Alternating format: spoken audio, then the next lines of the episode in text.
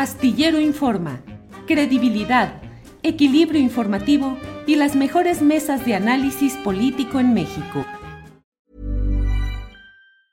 Hey, it's Ryan Reynolds and I'm here with Keith, co-star of my upcoming film If, only in theaters May 17th. Do you want to tell people the big news?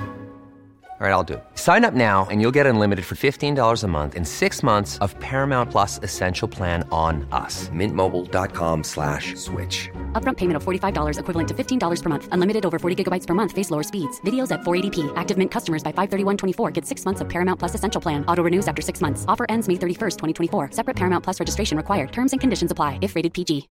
Millions of people have lost weight with personalized plans from Noom. Like Evan, who can't stand salads and still lost 50 pounds. Salads generally for most people are the easy button, right? For me, that wasn't an option. I never really was a salad guy. That's just not who I am. But Noom worked for me. Get your personalized plan today at Noom.com. Real Noom user compensated to provide their story. In four weeks, the typical Noom user can expect to lose one to two pounds per week. Individual results may vary.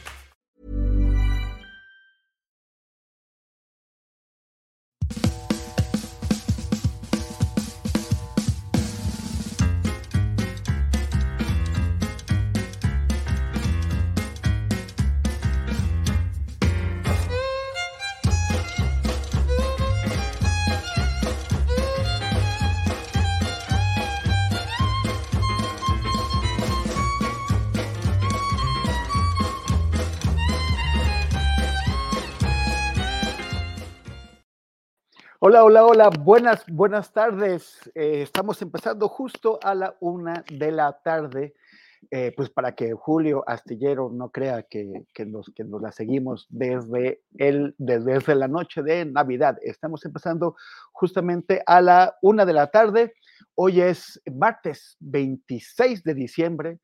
Eh, estamos ya terminando el año. Como, como ustedes saben, Julio Astillero se fue de vacaciones unas muy merecidas vacaciones. La semana pasada estuvieron mis, eh, con, mi, mi, compañera Marta Olivia López y mi compañero Arturo Cano eh, a cargo de la conducción.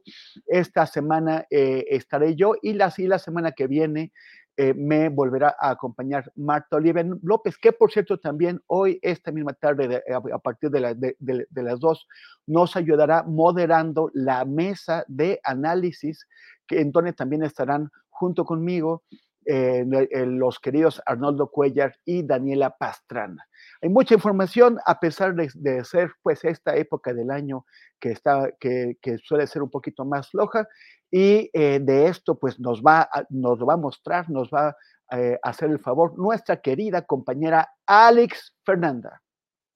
Hola, Temoris, ¿cómo estás? Feliz martes. ¿Cómo estás, Alex? Buenas, eh, ¿qué, qué, qué, tal estuviste ahora? Eh, ¿te, la, ¿te, la, pasaste bien en, en, la cena de Navidad? Ay, me la pasé muy bien, Temoris. También ya era un descansito que todos necesitábamos. ¿Y tú cómo te la pasaste?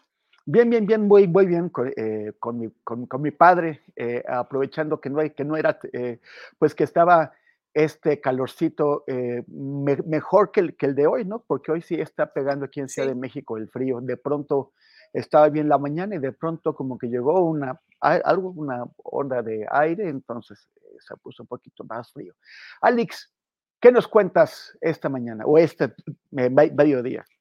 Y pues sí es cierto, Temoris, hace un poco de frío en la ciudad, pero en la información pues todavía se sigue calientito. Y hoy martes 26 de diciembre, Mexicana de Aviación volvió a trabajar como una nueva aerolínea operada por la Secretaría de la Defensa Nacional. Desde el Aeropuerto Internacional Felipe Ángeles a las 8.02 horas, despegó el vuelo inaugural rumbo a Tulum, Quintana Roo. Tendrá 14 destinos y su, su, principal base de operaciones será el, AFA, de, será el AIFA. Desde la conferencia de prensa matutina en Palacio Nacional, el presidente López Obrador tuvo un enlace en vivo para presenciar el despegue y recibir detalles del general Sergio Montaño, director de Mexicana de Aviación. Vamos a escuchar y ver este momento. Vuelve a volar Mexicana de Aviación esta es una línea aérea emblemática, histórica. Esta línea va a estar manejada por la empresa Olmeca Maya Mexica. De manera inicial, la aerolínea realizará operaciones desde el Aeropuerto Internacional Felipe Ángeles hacia 14 destinos del país, ubicados en los estados de Baja California, Campeche, Chiapas, Guerrero, Jalisco, Nuevo León, Quintana Roo, Sinaloa, Tabasco, Tamaulipas y Yucatán. A estos destinos, en próximas fechas, se agregarán cuatro más, Nuevo Laredo, Tamaulipas, Uruapan, Michoacán, Huatulco y Ciudad Ixtepec, Oaxaca. En este último no hay vuelos de aerolíneas. Asimismo, a futuro se incluirán otros aeropuertos para satisfacer las necesidades de todos los sectores sociales. Este primer vuelo se realizará hacia el aeropuerto Felipe, Felipe Carrillo Puerto en Tulum, Quintana Roo, recientemente inaugurado y que será nuestra base secundaria de operaciones. Es preciso mencionar que la aerolínea lleva a cabo la comercialización de sus vuelos a través de la plataforma en línea y los puntos de venta que se encontrarán en nuestras instalaciones en el resto de aeropuertos de nuestros destinos. Al día de hoy, hemos sumado un total de 425 boletos vendidos en nuestras diferentes rutas y cumpliendo con el objetivo social, la aerolínea ofrece viajes a precios accesibles.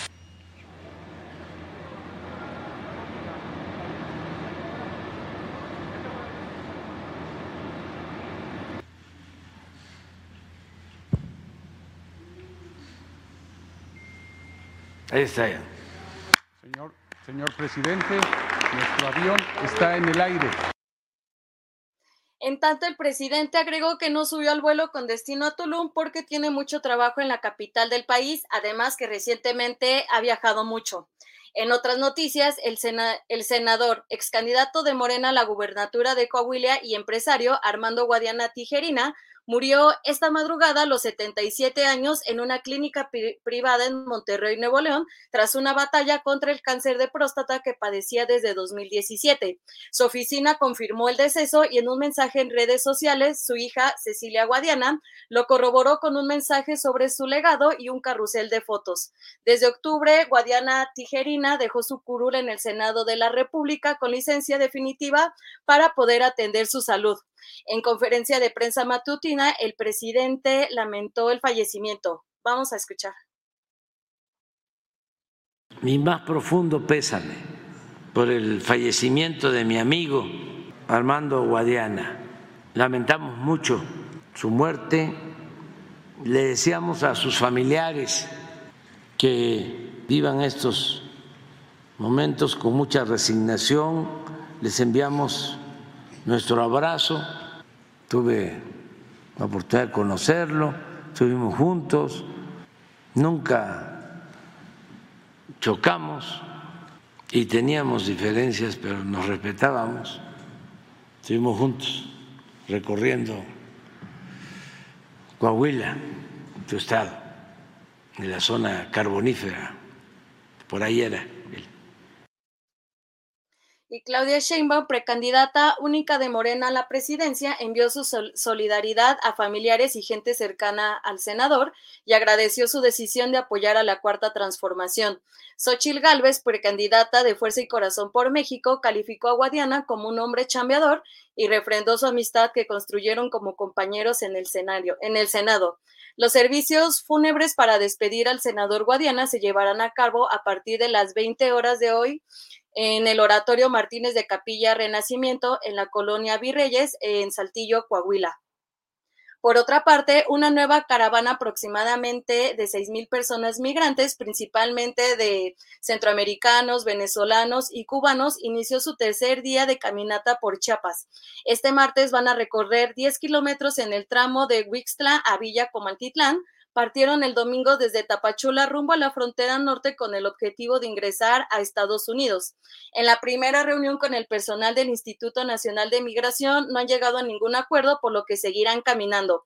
Esta caravana está ocurriendo en vísperas de la reunión bilateral entre altos funcionarios de México y Estados Unidos, donde abordarán medidas eh, para la migración mañana en Palacio Nacional. Recuerden toda la información en julioastillero.com. Por otro lado, colectivos nacionales e internacionales salieron de la Ciudad de México rumbo a San Cristóbal de las Casas, en Chiapas, en la avanzada de la caravana nacional e internacional a territorio zapatista para conmemorar el 30 aniversario del levantamiento del Ejército Zapatista de Liberación Nacional. En el primer autobús viajaban 46 personas y se espera que los siguientes días se integren más ciudadanos. Los festejos por estas tres décadas iniciarán el 30 de diciembre en el Caracol Resistencia y Rebeldía, un nuevo horizonte en la comunidad de Dolores Hidalgo en el municipio de Ocoxingo, Chiapas. Finalmente, la mañana de este martes se registró un microsismo con magnitud de 1.7 grados con epicentro a 4 kilómetros al norte de la alcaldía Magdalena Contreras, según informó el Sismológico Nacional. También ocurrió a las 7.35 horas y fue perceptible solo en el epicentro y en la zona de Mixcoac. Temoris, regresamos contigo. Alex, eh, eh, Alex Fernanda, muchísimas, muchísimas gracias por tus, por tus noticias, por la, por la información que amablemente nos compartes. Y eh, bueno, nos, nos vemos más tarde. Gracias, Alex. Gracias, Temoris. Y recuerden que toda la información la pueden encontrar en juliastillero.com. Y ahora vamos a tener una, una charla con un, con un querido amigo, un amigo de muchos años. Es un periodista especializado en tecnologías digitales es un periodista que, por su trabajo ha tenido que salir del país eh, eh, por, eh, amenazas, por riesgos para, para, su seguridad. Se encuentra actualmente en la gélida Suecia, donde pues hay más noche que día. Y, vamos a hablar sobre estos, estos los retos que estamos enfrentando ahora con, las campañas que, ya están pues a, todo lo que dan en México con nuestras tecnologías, con eh, los bots, con las campañas de bots, con la inteligencia artificial, todo lo que estamos viendo que se nos viene encima ahora y que pues por la novedad que, implica todo esto, eh, para, para muchos hay, es todavía eh, algo misterioso, algo difícil de comprender. Alberto Escorcia, gracias por estar con nosotros. Alberto ha, trabajado mucho estos temas, es un experto en eso y pues ahora eh, eh, nos va, le, vamos a pedir que nos explique, que nos, que nos comparta eh, sus conocimientos, pues para tratar de entender un poquito mejor qué es lo que está pasando. Alberto, espero que, que además de que no estés sufriendo, padeciendo mucho el frío allá, tú eres nuestro hombre en Estocolmo, Suecia. también que hayas tenido una, una cena rica. No sé si eres una persona que celebra eh, la, fecha religiosa, pero pues bueno, siempre eh, nos, nos, gusta pasarla con gente eh, amable y querida en, en, la, en, la, en, la, cena de Navidad. Muchas gracias, Temoris, por la invitación. No, pues sí, yo sí lo celebro bastante bien. ¿Sí? Este, la, la, comida sueca es muy deliciosa. Ha sido una noche fantástica porque es algo que celebran muy bien. Y pues sí, es un reto la desinformación, Temoris, como bien lo mencionas, es cada vez más difícil de entender. Y si el frío está, bueno, no, no les quiero ni contar, ¿no? Pero espero que haya calorcito en la Ciudad de México, Temoris. No, pues no, pero bueno, no nos podemos quejar. A ver, ¿en cuánto están allá? Menos 11 grados. Menos. Sí, con la nieve a 20 centímetros. O sea, menos 11 grados bajo cero. Sí, bajo cero, sí. Ajá, sí, pues la gente debe saber que, que, a esas temperaturas no se siente el frío, el, frío se siente entre los 0 y los 1 grados. No sé por qué, me han explicado que es para humedad, pero bueno. Ah, entonces te sale sin camisa a la nieve. No, no, no. no, sí, no, por chamarrota, pero veo fotos de México que la gente usa unas chamarrotas como si estuvieran aquí. Pues mira, aquí estoy yo muy, muy protegido. Oye, eh, Alberto, pues esto es un tema muy complicado. Entonces, de pronto hablamos, por ejemplo, de estas campañas que se, que se hacen, eh, pero es como, como, como si surgiera de pronto, ¿no? Cuando hablamos de los bots de acá, de los bots de allá, y uno se pregunta, bueno, ¿quiénes son esos bots o qué hay detrás de esos bots? Y nada más así como que de pronto este, los bots se organizan para, mover algo, o más bien explícanos cómo funciona esta industria que eh, ya eh, reúne pues eh, inversiones muy importantes, inversiones que, por, que por cierto sí se eh, si se sigue la, ley, pues finalmente vienen de nuestros impuestos, o sea, son inversiones que se hacen con, el dinero que nosotros pagamos, salen de nuestros bolsillos eh, eh, a través del financiamiento público para los partidos políticos. Cuéntanos cómo funciona esto, quiénes, quiénes son los que conectan a los políticos con estas granjas de bots y y cómo se diseñan estas campañas. No, pues gracias por la pregunta, Tamoris, porque es algo que casi no, no me preguntan y creo que es una de las partes más importantes porque lo que vemos son los efectos de la desinformación, ¿no? De pronto un activista, un periodista atacado masivamente, un político, pero no entendemos qué hay en este mundo en el que lamentablemente muchos de los trabajadores de la industria de desinformación son estudiantes de comunicación. Eh, esto lo sé porque en estos años investigando, cuando me ha tocado dar charlas o clases en alguna universidad, pues siempre al final de la clase o de la conferencia se me acercan unos chicos, dicen, oye Alberto, la verdad es que yo trabajo en eso, ¿no? Lo hago por necesidad, no piensas que soy una persona mala. Y cuando empiezas a, bueno, yo continúo con el contacto, ¿no? Como buen periodista, ¿no? Vamos a ver qué motiva a un estudiante, a un muchacho o a un periodista que no ha leído bastante bien en los medios, porque vivimos una precarización que no es un justificante, pero es entendible. Entonces te empiezas a dar cuenta que es un trabajo como cualquier otro, donde trabajan miles de personas, alrededor de unas 10.000 personas en todo México, que es una industria muy grande, y que surge de la necesidad, en mi hipótesis y de los testimonios que he recopilado con estas personas, de que los políticos no saben comunicarte, Moisés. Es decir, cuando un político dice, bueno, es que quiero que mis videos tengan mil vistas ahorita, ¿no? O que tengan un millón mañana, ¿no? Entonces, cuando les piden ese tipo de tareas imposibles a sus equipos de comunicación, y ahí explico cómo funciona este mecanismo.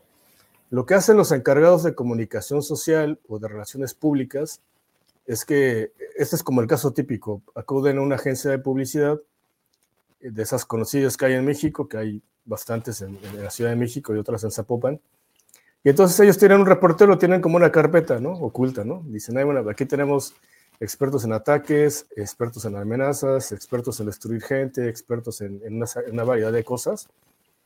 Y estos, estas personas en las agencias de publicidad tienen unos, intermediarios que les podemos llamar como una especie de, dealers, ¿no? O de, o, de, o, de, conectes con una serie de pequeñas empresas que se dedican a la desinformación, pero que también se dedican a la, al spam. Cuando uno, uno recibe correos de medicinas, de productos que uno no quiere, de casinos, de muchas cosas así, estas empresas, eh, subempresas, porque están como en la clandestinidad, se dedican a toda clase de publicidad y entre ellas a la desinformación y a realizar ataques. Es decir, no hay una empresa tal cual dedicada a la desinformación per se, sino que hay una serie de proveedores y estos proveedores, a su vez, aquí llevamos a una tercera persona, o sea, el encargado de comunicación va a la agencia y el de la agencia va con un dealer y luego este dealer ya conecta a una serie de personas que tienen varios grupos de WhatsApp, varios grupos de Telegram, donde hay varias personas trabajando ahí para recibir órdenes.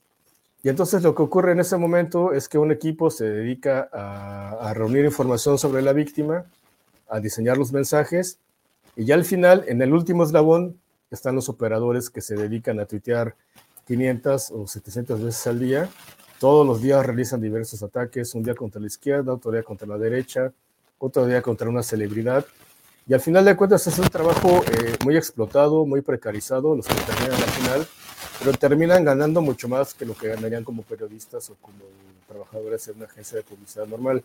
En un ataque, estos operadores al final pueden ganar entre 7 mil y 15 mil pesos, pero el primer intermediario se puede llevar un millón por cada ataque. Entonces, de ese millón va repartiendo, repartiendo, repartiendo, y al final, como es un trabajo de la explotación, de la explotación, de la explotación, pues estos muchachos terminan ganando mucho más de lo que ganarían en un periódico, en un medio de comunicación, pero haciéndole daño a una persona. Pero, pero, pero, no, no, no, no un poquito, dijiste entre 7 y 13 mil pesos, ¿en qué periodo? En una hora. O sea, sí. o sea, un estudiante que está intentando pagar sus, sus, pues sus estudios, en una hora puede meterse 10 mil pesos, un sí, estudiante cualquiera. Sí, lo que ganaría en un mes o, dos meses. O, qué, debe tener ese estudiante. O sea, o es un estudiante que maneja muchísimas cuentas o qué. Como...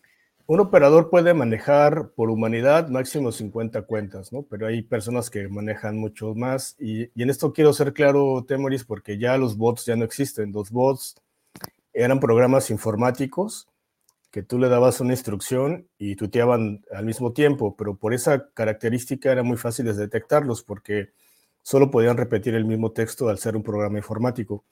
Lo que estamos viendo realmente, el nombre técnico verdadero se le llama Cyborg, que es una persona que maneja varios perfiles de Twitter, de YouTube, de, Instagram, de Facebook, y él, con su creatividad de ser humano, eh, le dan una línea argumentativa y él repite una serie de mensajes un poquito más creativos, pero no tan creativos, ¿no? Como una verdadera comunicación, pero no repetitivos como si fuera un programa automático. Entonces, esa es una de las características en las que uno puede detectarlos, porque digamos que el que diseña el ataque le da una una línea argumentativa, una narrativa, y, él se, y este se ocupa de como de repetir algunos mensajes para atacar al adversario, y que generalmente es insultarlo, amenazarlo, este, destruirlo, su reputación. Eh, y hay una serie como de, de, habilidades que tienen estos operadores. Por ejemplo, si este operador tiene la habilidad de hacer memes, o tiene la habilidad de hacer videos, o tiene la habilidad de hacer un video falso con inteligencia artificial, pues es un plus para ellos. Pero últimamente, eh, por ejemplo, en 2017-2018, eh, eh, estos operadores estaban contratando a muchos adolescentes a los que no les pagaban, sino que les daban tarjetas de Amazon, les daban tarjetas de iTunes, o rifaban, por ejemplo, el que tenga más interacciones se lleva dos mil pesos. Afortunadamente esto terminó por un tiroteo que hubo en Monterrey, donde un niño murió y estos grupos de adolescentes pues, hicieron mucho daño y fue una de las pocas veces en que la, en que la policía cibernética actuó y se acabó esa derivación, ¿no? Pero lo que actualmente existe es que hay mucha gente desempleada que no encuentra espacio en los medios o que le ha ido muy mal en los medios y que tienen un segundo trabajo o un, tercer trabajo trabajando como bot, pero bot es un mote, es un, es un apodo. Lo que realmente son son operadores de cuentas y técnicamente se les llama cyborgs, Temoris.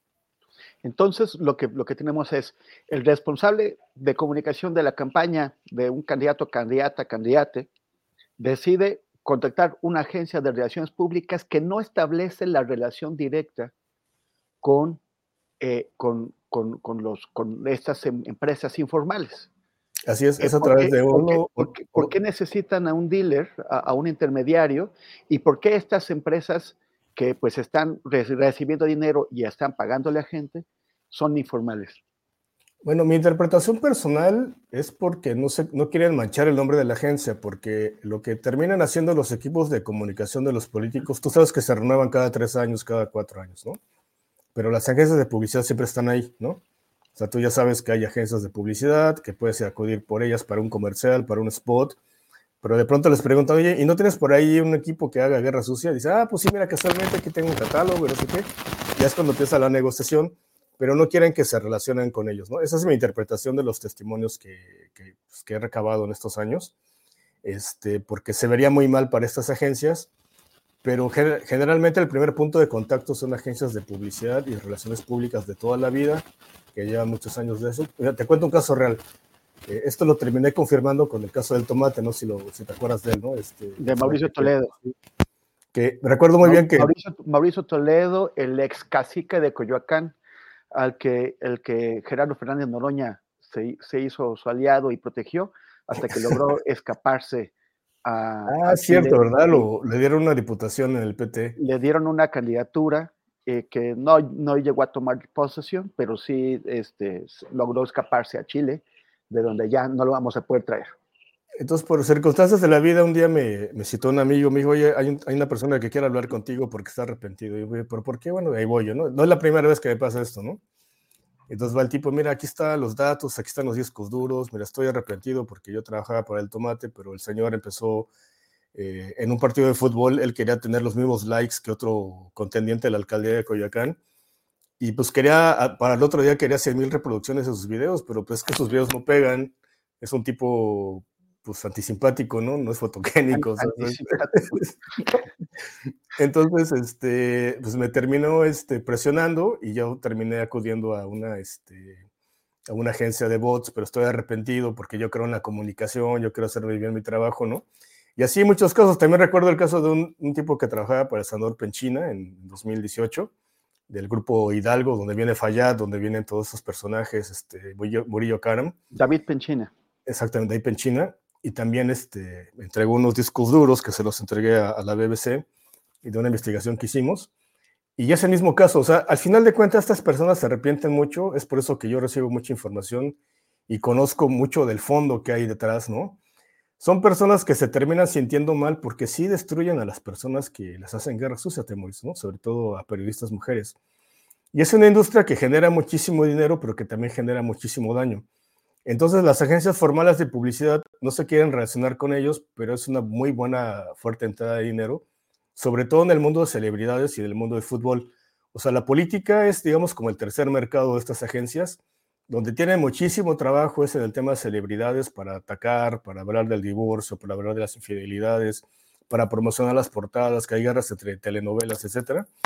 Pero un subproducto que, que tiene su apogeo en, en, la época de elecciones como ahorita, pues es justamente con los políticos y lamentablemente las condiciones de trabajo entre muchos periodistas y comunicadores y agencias pues terminan o sea, imagínate, eh, si a algún periodista le pagan 5 mil pesos o 7 mil pesos, que es más o menos el salario de un reportero en un medio de comunicación, y en un día puede ganar 10 mil o 15 mil o hasta 20 mil pesos, según las habilidades que tenga, pues se entiende, ¿no? Pero no es una justificante, Temoris, porque creo que al final, pues tenemos que reivindicar el valor del periodismo, ¿no? Y creo que, pero lamentablemente es el caso, eh, es muy común es más grande de lo que imaginamos. Eh, en, este, en esta época electoral llevo contadas como unas 5 millones de cuentas y en 2018 fueron 1.2 millones de cuentas de guerra digital.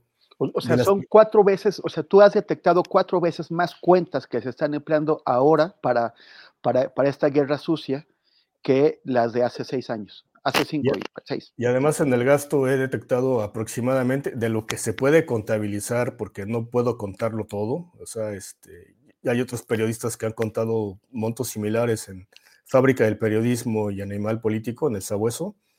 Pues van, van como 7 millones de dólares gastados, Temoris, nada más en Facebook, en estas precampañas.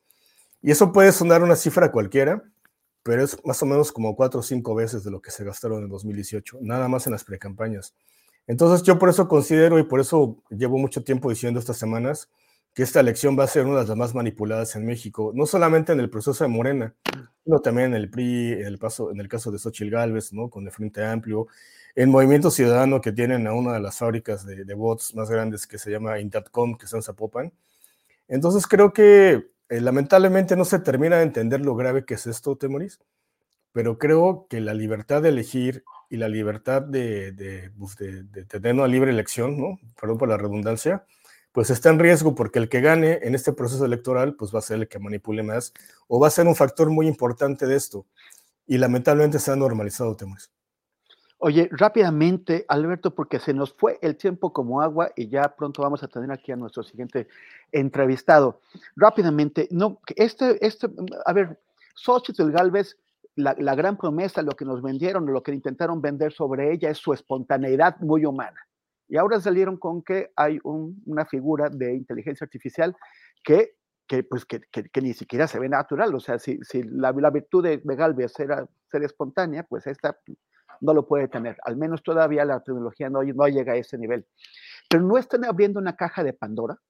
O sea, no, no, no están generando ya no estén abriendo la puerta a, la manipulación, a las fake news. No, no vamos a ver al rato a una Xochitl Galvez diciendo lo contrario de lo que sus eh, de, lo, que su equipo quería eh, decir. No vamos a ver a más candidatos jugando con esto también.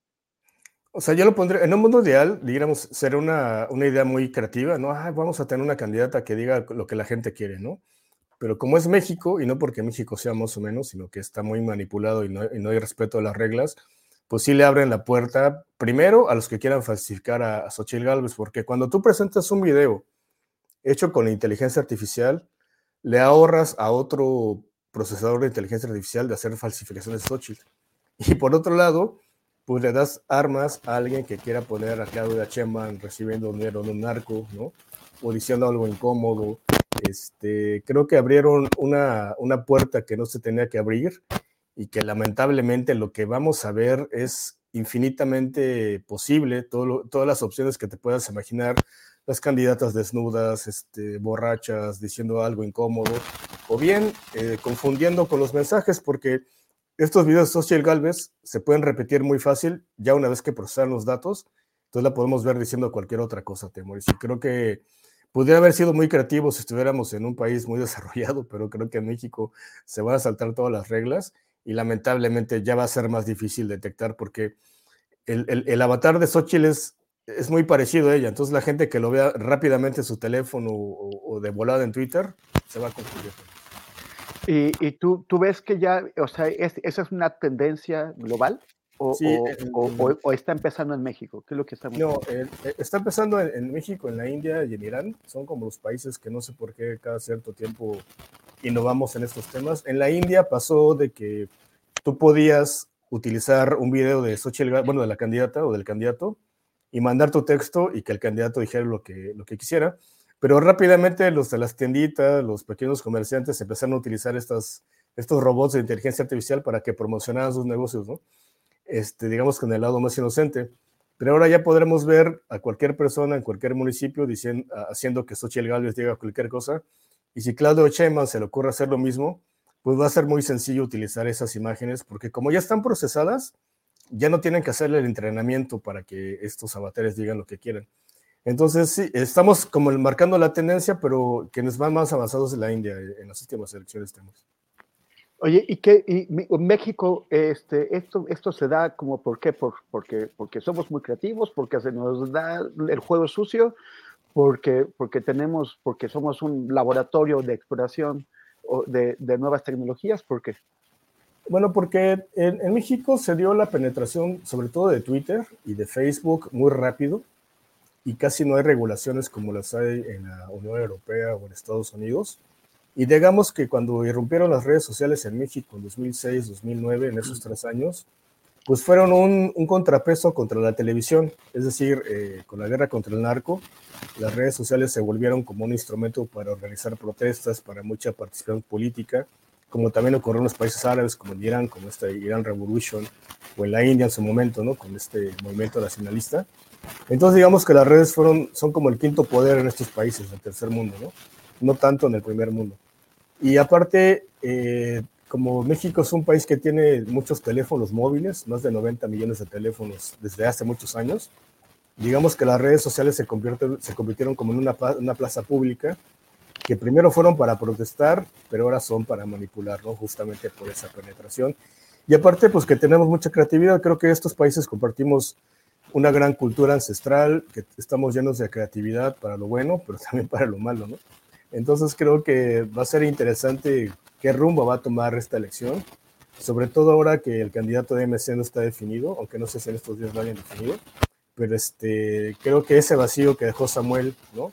Con los jóvenes, con TikTok, que ni Chemba ni, ni Sochi lo pueden llenar, va a ser muy interesante cómo promueven a un Dante Delgado, si es que es él, pues este, haciendo el ridículo, no sé pero creo que lamentablemente las redes podrían tener mucho potencial para comunicar. Creo que la idea de Xochitl está bien, pero lamentablemente se va a terminar utilizando para manipular temas. Pues en fin, bueno, muchísimas gracias, Alberto. Ya, creo que ya va siendo ya de noche por allá, entonces. Sí, nada más si me dejas, este, no sé, promocionar mi ah, colecta. Claro, claro, claro. Tú tienes, tú tienes un, un, este, un, una rifa anual para apoyarte, sobre todo ahora que estás en el exilio, literalmente en el exilio. Sí, bueno, y aparte de eso es más bien porque el, tema de inteligencia artificial es muy difícil de, como de detectarlo. Eh, tenemos que gastar más dinero en, el equipo. Entonces estamos haciendo una colecta en GoFundMe, que ahí les, les, mandamos el link, si nos pueden apoyar. No es mucho dinero, son como 20 mil pesos. Por eso nos ayuda mucho para tener un observatorio en estas elecciones y seguirles compartiendo estos análisis ¿no? y, procesando tanta información que recibimos. También se puede ver, también se puede ver en tus redes, ¿no? ¿Puedes decirnos cuáles son tus redes? Sí, claro. el Twitter es arroba Alberto Scorcia y la página web es ajá, pegado. Y la página es lo que sigue.tv, diagonal donar. Y ahí este, cualquier cosa, cualquier testimonio, que siempre en estas épocas nos llega un montón de información, un montón de historias sórdidas pero qué bueno que hiciste esta pregunta, Temoris. Hay un lado humano detrás que explica eh, por qué la precariedad alimenta mucho este, la, industria de la desinformación, que lamentablemente estos chicos que son muy talentosos, que podrían trabajar bien en un medio o en una agencia de publicidad, pues terminan yéndose al lado fácil, ¿no? De ganar 7 mil, 19 mil pesos en una hora, lo que ganarían varios meses de trabajo, Temos. Gracias, Alberto. Y, también en, la, en, los, en las redes de Alberto Scorsia pueden encontrar un curso, un taller que está dando para la detección de desinformación eh, e, inteligencia artificial, ¿no?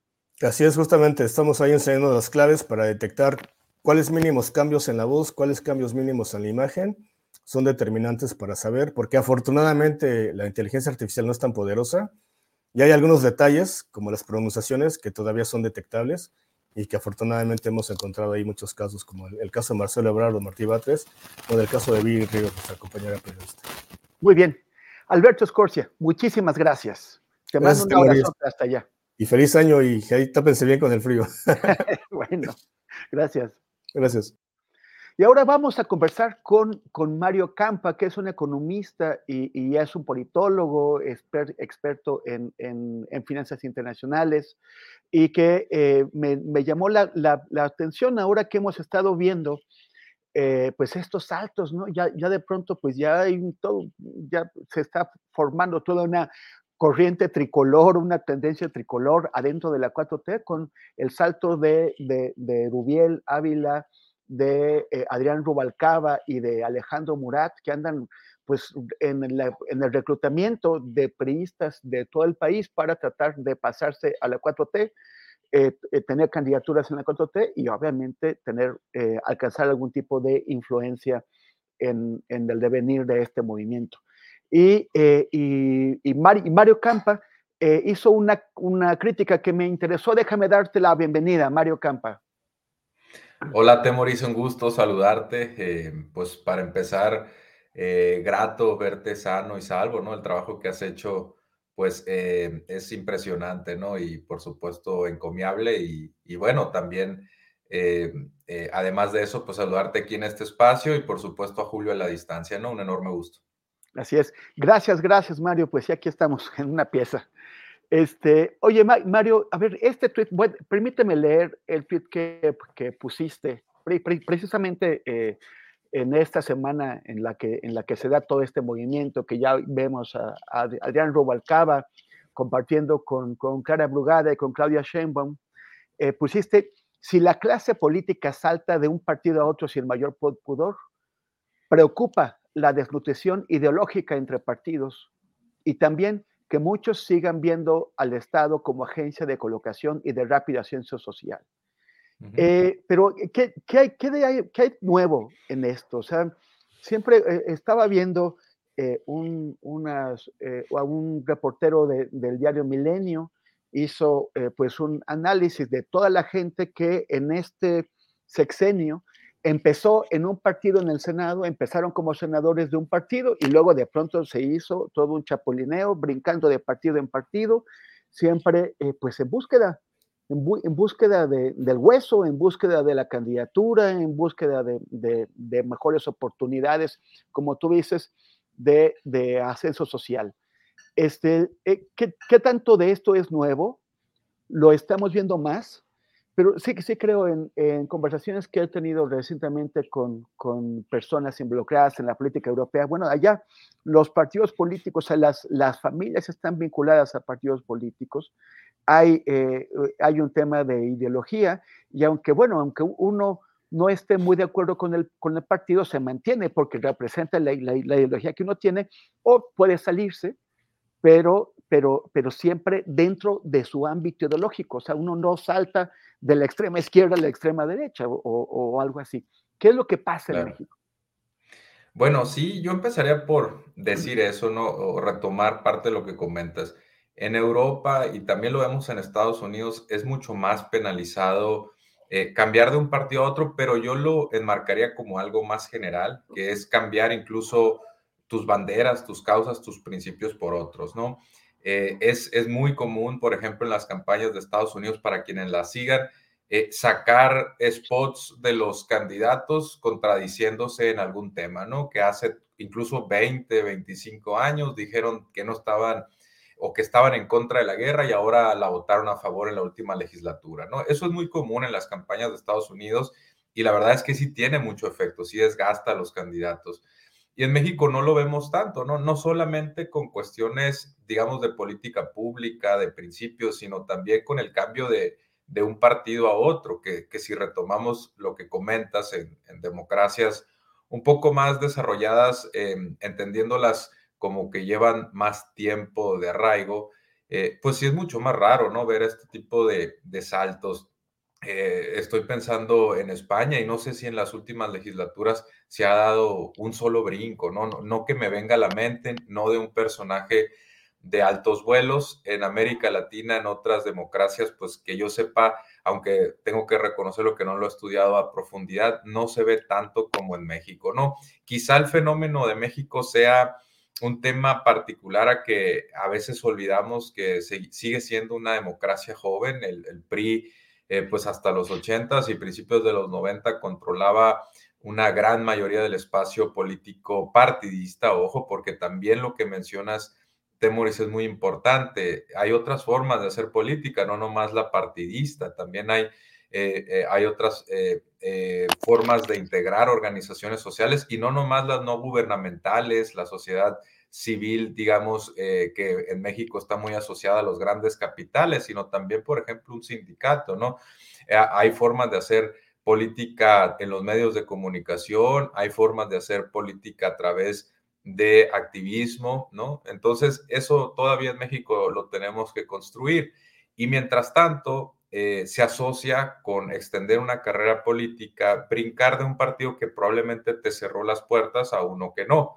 En México es muy común que un candidato que se queda fuera de un puesto de elección popular eh, entable conversaciones con un opositor, con un rival y se sume a sus filas para que ahí le den una candidatura. No, a ver, no nos vayamos tan lejos. Movimiento Ciudadano que, suele vender una imagen de pulcritud, eh, pues ahí tiene a Enrique Alfaro, ¿no? Ahí tiene a una Ivonne, Ahí tiene a varios personajes que solían militar en otros partidos, le cerraron las puertas, muchas veces el PRI mismo, y ahí los tienen, ¿no? Ahí los tienen. Y entonces volvemos a, lo central, que es Morena, y Morena es un partido también joven, aunque tiene cuadros ya también de larga militancia, y tiene que cuidar mucho más este aspecto, porque eh, el chapulineo te puede servir para ganar una elección de corto plazo, pero en largo plazo puede diluir un proyecto, ¿no? Eh, puede, por supuesto, crear corrientes al interior, aunque incluso los estatutos de Morena lo prohíben. En la práctica, en los hechos, eh, lo que vamos a ver es que pues va a haber un bando de priistas con ciertos vetos, ¿no? Cuando tú quieras, por ejemplo, hacer una reforma que puede ir en contra de lo que ellos defendieron tradicionalmente, aunque estos priistas últimos que se sumaron pues son un tanto más de la corriente peñanetista, eh, neoliberal, aunque aunque la verdad es que el PRI se, volvió tan descafeinado que no sabemos bien qué agendas defienden. Y entonces ahí pueden haber ciertos vetos implícitos y explícitos, ¿no?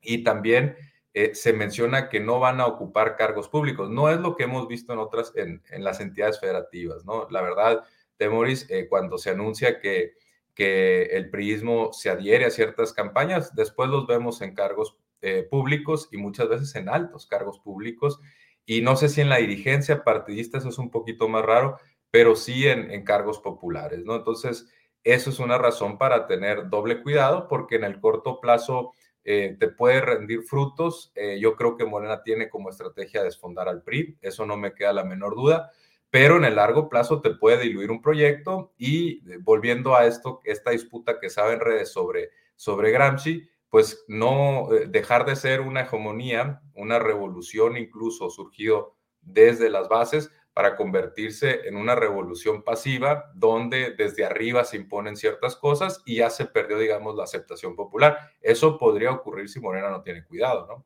Bueno, esto, esto a partir de, un tuit de Fabricio Mejía que intentó darle una eh, interpretación gramsciana positiva pues a lo que es la absorción, a, estos restos del antiguo bloque hegemónico. El, presidente dijo que, siempre que se quisiera eh, estar con la transformación estaba bien. Claudia Sheinbaum dijo que no importa de dónde venimos, sino a dónde vamos. ¿cuáles pueden ser las consecuencias para el movimiento eh, obradorista, sheinbaumista, de, eh, de, de, estas, esta incorporación de no, no son solamente figuras, representan fuerzas, fuerzas que, que no se pasan, que no, se, que, que no se están integrando para ser fuerzas pasivas, tienen la aspiración a tener una influencia, ¿no? Sí, mira, yo creo que hay que hacer un análisis profundo. Yo creo que para Morena puede representar cierta gobernabilidad en algunos estados, ¿no? No sé si, aunque tampoco hay que sobrevaluar o sobrevalorar a estos perfiles que llegan, ¿no? Pero digamos, en el margen, pensando en, en los pocos apoyos que puedan tener, te puede dar gobernabilidad en estados como Oaxaca, con, con Murat, o en estados donde estuvieron muy competidos, como el estado de México, pues darle cierta margen de maniobra a Delfina, ¿no? Eh, ya, habrá otros casos como en el Congreso eh, local de Veracruz, donde pues, a lo mejor te pueda llevar a reformas al interior de ese estado, ¿no? Por, e, por un lado está esa parte de la gobernabilidad ya en presente y en las entidades federativas. Por otro, puede ser que eh, es cierto que, que, López Obrador logró un porcentaje importante de votos en el 2018 eh, pero el control de las cámaras y sobre todo en la segunda eh, fase de su mandato ya vimos que, bueno, se requiere mucho más apoyo popular para reformas eh, de gran calado, ¿no? De gran, y de gran calado dejémoslo ahorita como que pueden ser buenas, malas, regulares, pero si quieres hacer reformas que lleguen a la Constitución, pues necesitas esas dos terceras partes.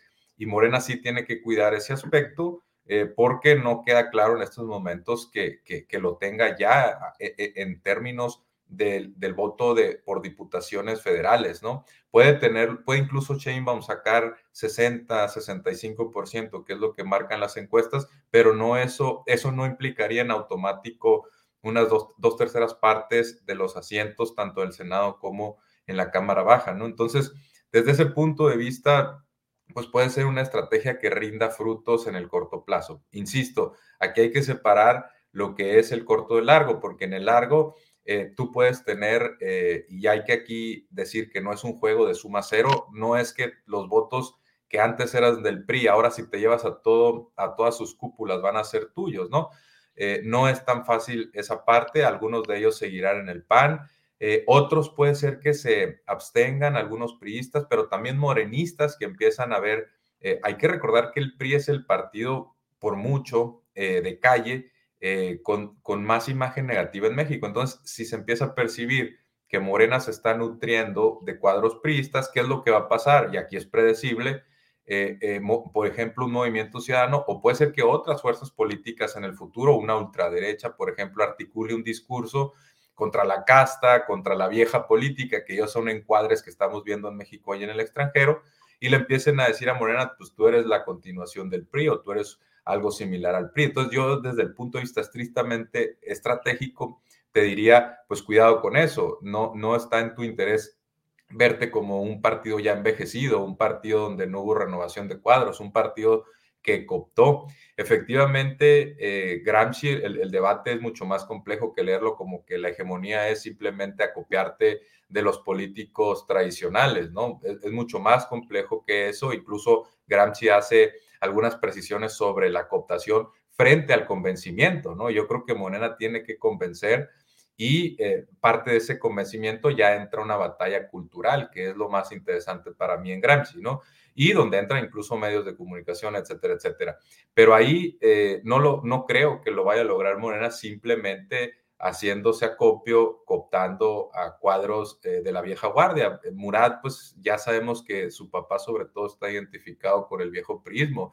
Que el hijo venga a tratar de eh, cambiarse de máscara y ahora ponérsela de la 4T, pues la verdad es que no es muy creíble, ¿no? Erubiel fue, es cierto que Erubiel hay, hay, algún matiz porque en algún momento representó algún tipo de, de pequeño contrapeso en el Estado de México.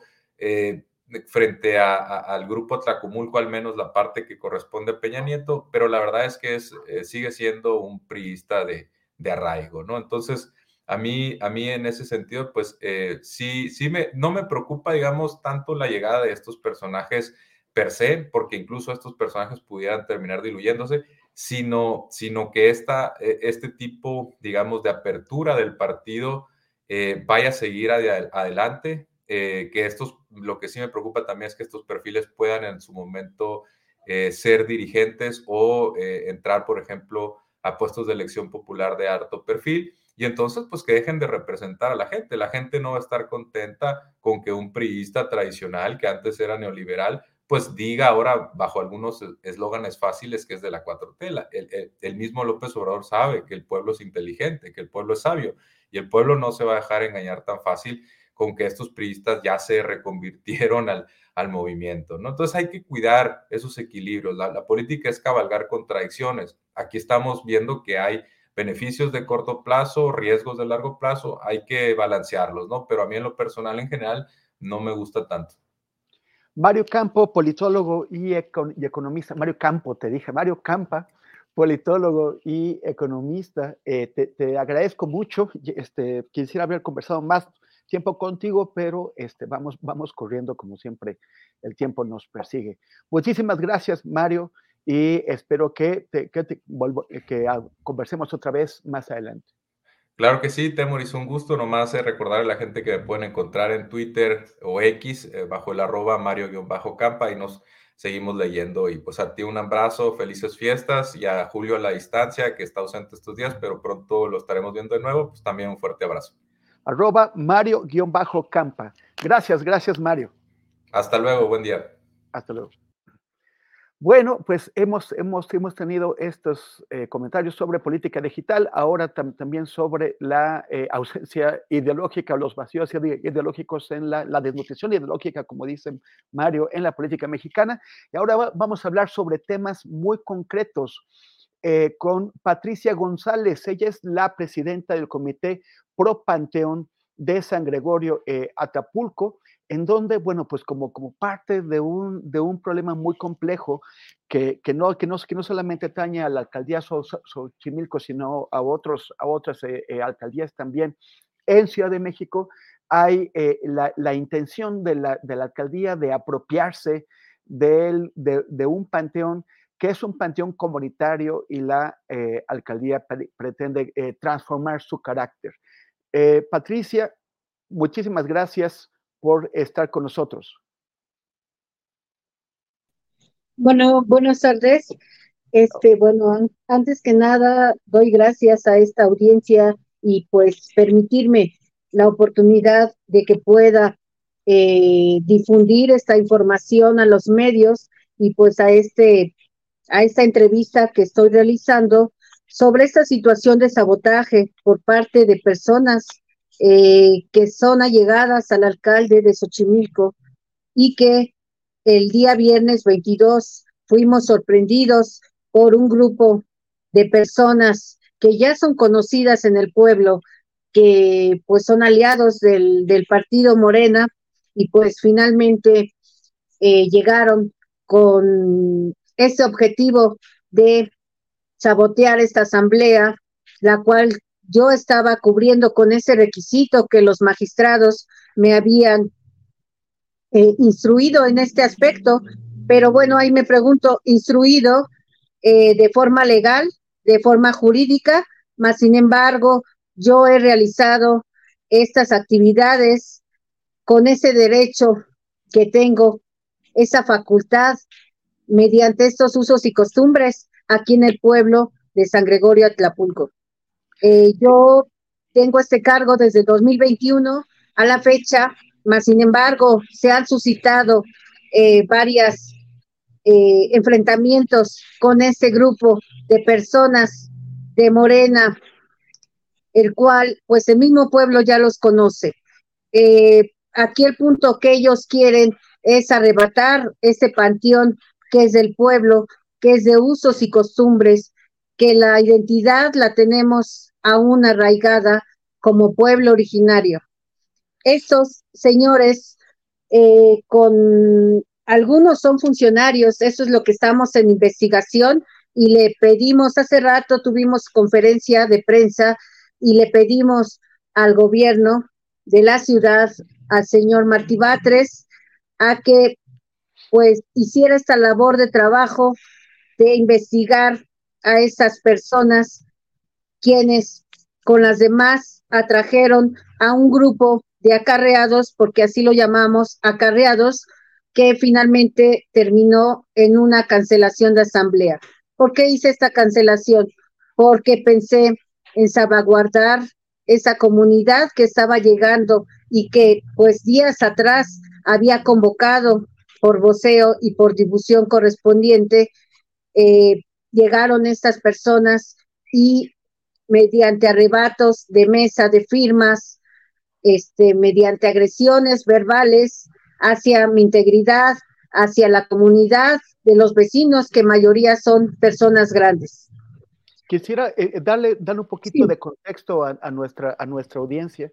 Eh, hay, una, hay, una, hay, una, lucha que se está registrando en Xochimilco ya desde hace varios años, que la, la Asamblea de Pueblos Originarios eh, la, lleva, eh, en primer lugar contra, con, contra el plan de, desarrollo urbano que se quiso imponer, de último momento lograron pararlo, Martí Batres ya no, no quiso o, ordenó no, no seguir adelante con ello.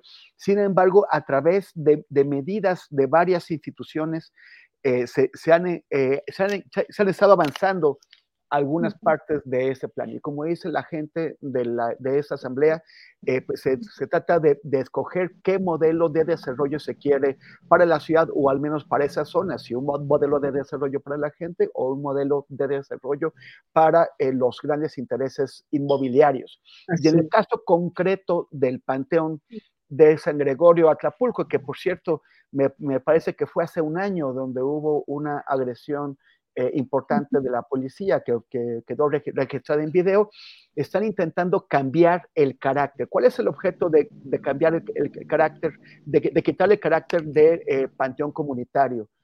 Eh, sí, este, gracias. Este, sí, efectivamente, ese carácter que lo quieren este, pasarlo, convertirlo, el Q de panteones, esa panteón civil. Panteón civil es donde el mismo gobierno toma control a través de las alcaldías de las diferentes este, de la Ciudad de México y mediante su reglamento ellos quieren imponer eh, y convertirlo a panteón civil en donde este, queremos nosotros proteger esos derechos comunitarios. Un panteón civil es aquel que es controlado por la alcaldía, por sus subordinados, por personal de la alcaldía, el cual pues ya transgrede esos derechos de permanecer nuestros restos de nuestros este, difuntitos eh, por cierto periodo, ellos pueden y tienen, tendrán ese control de quitar a nuestras raíces y, e identidad, pero no vamos a permitir porque este es un panteón que fue comprado por el pueblo que ha sido defendido a través de nuestros ancestros, que es parte de un territorio del cual usted estaba comentando, que pues finalmente estamos en el ojo del, en la mira por ese territorio está en disputa para que el gobierno de la Ciudad de México pase a propiedad federal. Y no vamos a permitir porque esta es una propiedad privada, es una propiedad comunal, la cual estamos en defensa de la misma.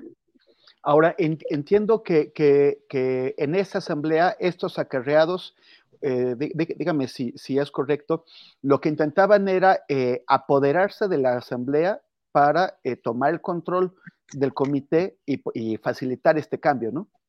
Así es, efectivamente ellos quisieron tomar el control. Una vez que yo cancelé como presidenta esta asamblea y me resguardé en la parte de arriba porque aquí tenemos todo el acervo histórico, tenemos documentos, tenemos juicios, información importante que pudiera afectar y pues a la vez pues los mismos integrantes del comité y la misma comunidad. Eso nos preocupó, ellos tomaron allá abajo el control, mas sin embargo no había asamblea convocada por ellos mismos, yo la había convocado para una ratificación de comité con el comité vigente porque hemos tenido eh, demandas de exintegrantes del comité que son afiliadas al grupo de Morena y pues sin embargo ellas a través de estos juicios con los magistrados, eh, ellos quieren desde atrás tomar el control del panteón.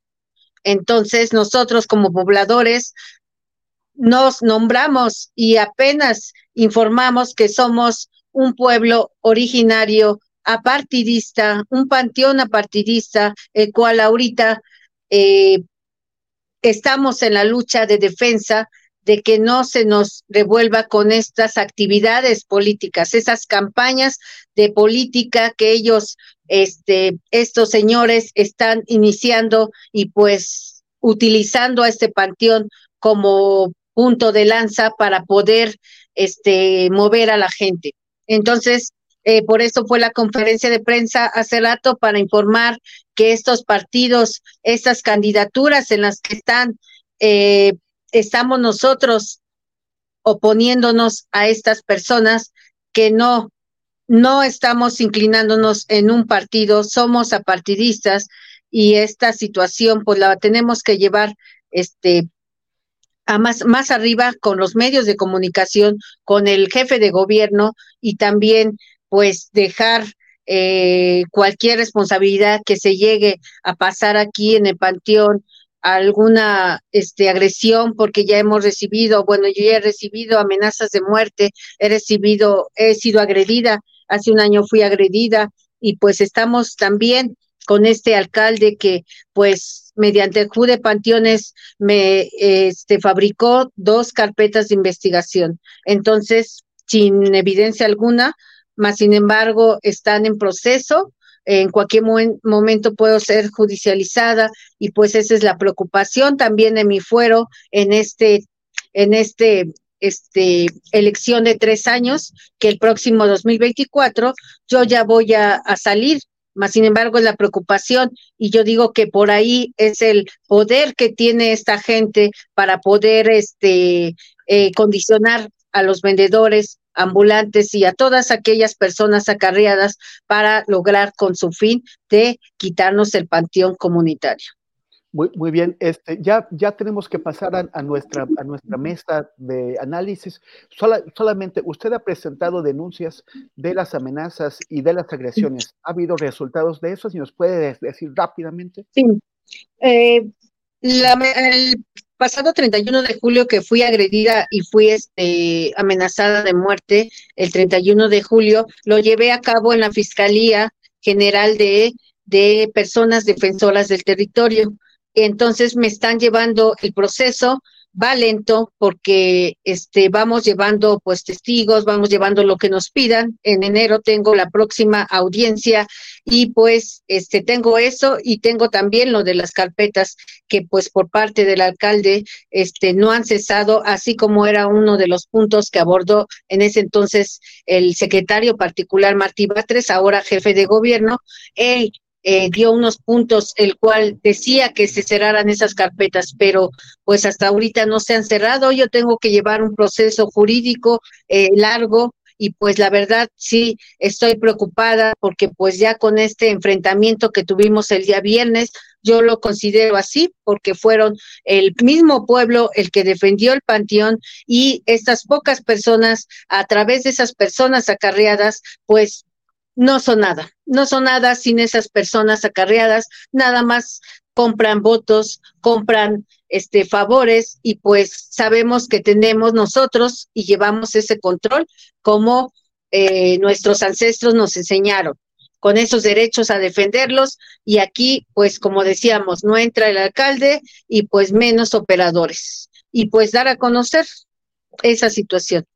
Muchísimas gracias, gracias por compartir su testimonio con el público de Astillero Informa, Patricia González, del, del Comité Pro, Pro Panteón Pro de Panteón. Atlapulco. Muchísimas gracias. Muchas gracias, y, y gracias. muy buena suerte. Hasta luego, gracias. Hasta luego. Y ahora sí, vamos a una cortinilla para empezar nuestra mesa de análisis que va a moderar nuestra queridísima compañera Marta Olivia López.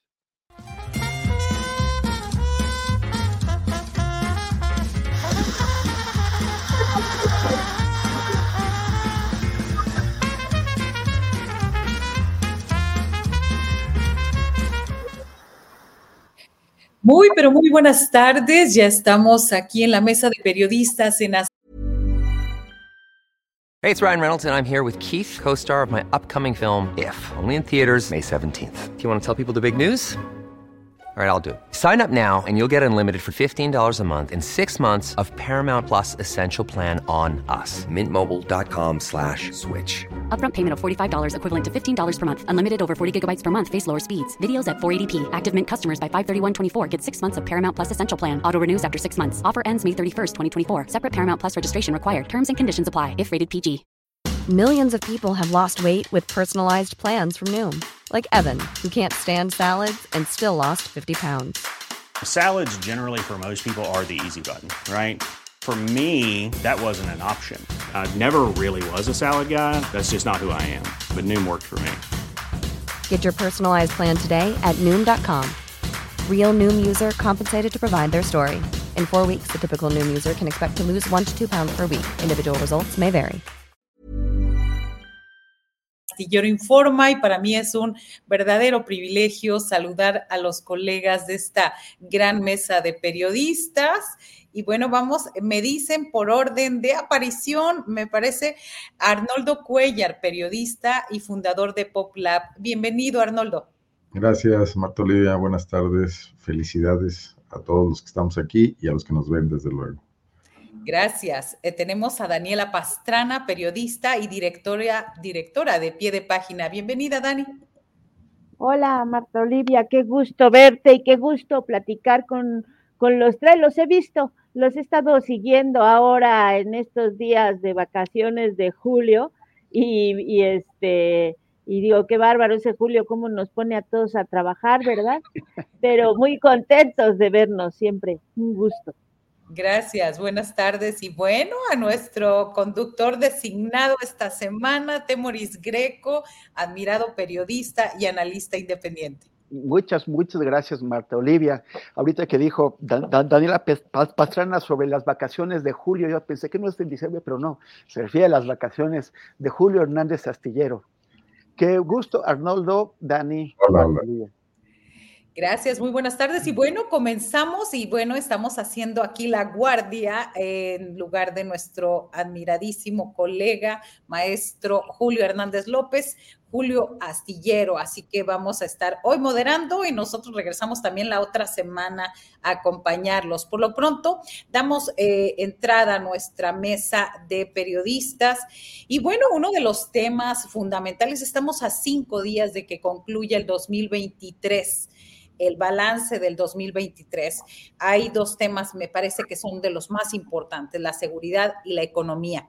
Y es que en el tema de la seguridad, comparado con las cifras del 2022, se registra una leve mejoría en la incidencia delictiva en México, eh, específicamente en lo referente a dos delitos de alto impacto, homicidios intencionales o dolosos y a los secuestros, cuyo total es menor del año pasado pero robos y extorsiones, las cifras arrojan que no hubo mayores cambios en estos últimos años. Todo esto de acuerdo a cifras del Secretariado Ejecutivo del Sistema Nacional de Seguridad Pública.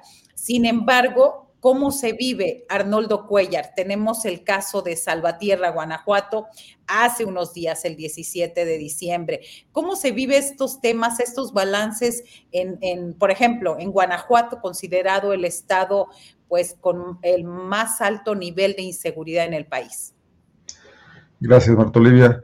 Pues bueno, aunque contradicen en todo los gobernantes de mi estado al, gobierno federal, Andrés Manuel López Obrador, este es uno de los escasos puntos en los que están de acuerdo. Tanto el gobierno panista de Diego Sinué, el superpoderoso fiscal Carlos Amarripa, se cuelgan del clavo ardiente del que también lo hace el presidente para decir que ha disminuido ligeramente el número de asesinatos.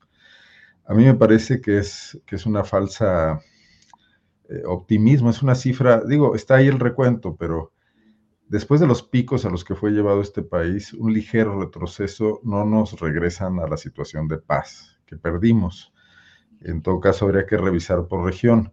En Guanajuato el año 2021 fue el que, el que marcó el récord histórico de asesinatos con cercanos a los 5.000 eh, a mí la cifra no me queda muy clara entre el tema de carpetas que se abren por evento y el tema de carpetas por víctima, porque ahí hay una disparidad y además en ese recuento no entran los desaparecidos, que Guanajuato también ya tiene ahí también una aportación muy importante, lamentable, pues.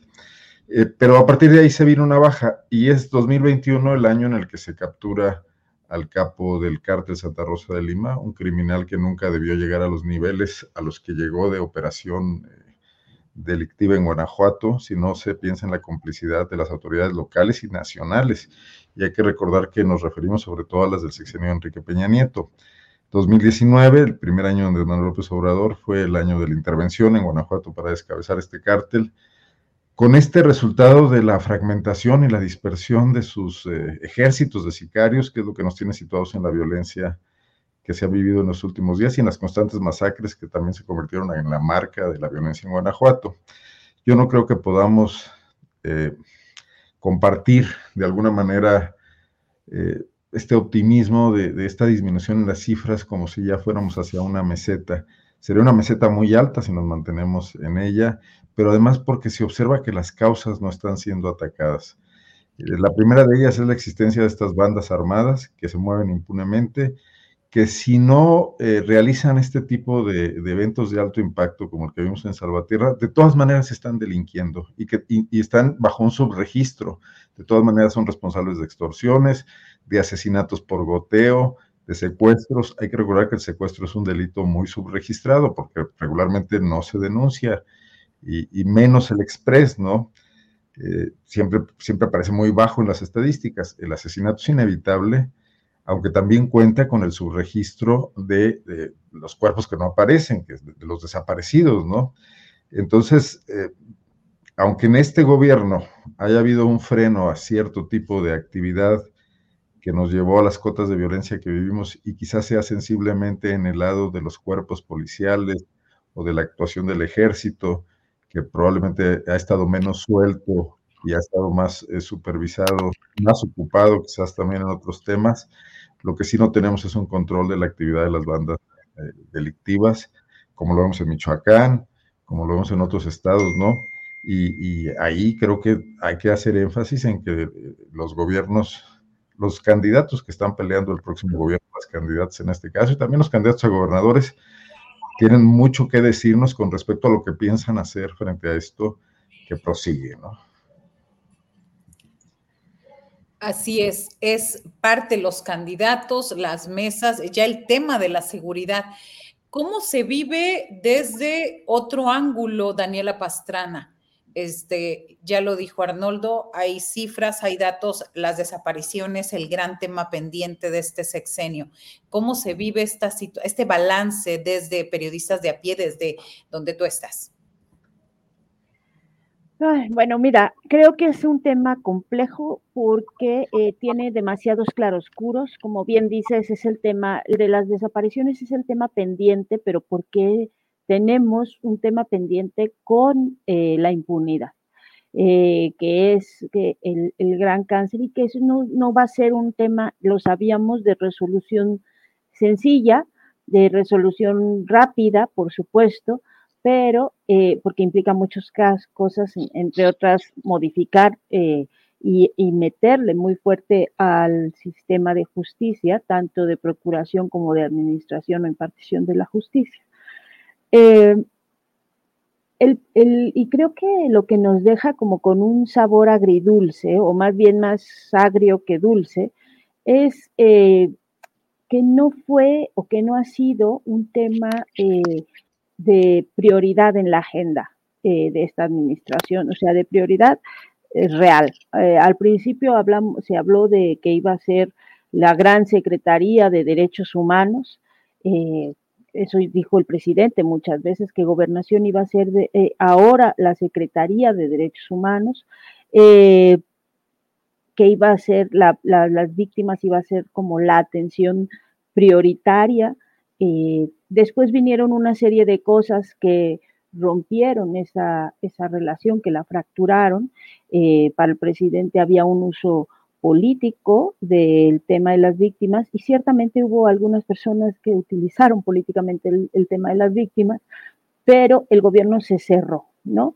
Entonces eso fracturó la relación. Y al final, eso lo he dicho muchas veces, me parece muy lamentable porque al final no fue lo que quizá esperábamos, lo que vimos al inicio de la administración, que era al subsecretario Encinas en Tamaulipas, eh, eh, pues eh, encabezando las búsquedas. Eso fue muy, muy poco tiempo. Entonces, aunque ciertamente yo soy de las personas que piensan que sí es una situación muy distinta a la que, se, a la que pudo tener este país en 2009, 2010, que no te voy a contar a ti, Marta Olivia, cómo se vivió en Tamaulipas o cómo se vivía en Veracruz en la época de Javier Duarte, eh, y que pare, o, cómo llegamos a estar también en otras zonas como en Coahuila, eh, aunque ahorita hay estos, esta incidencia eh, de violencia muy grande en algunas regiones, pues ya las que dijo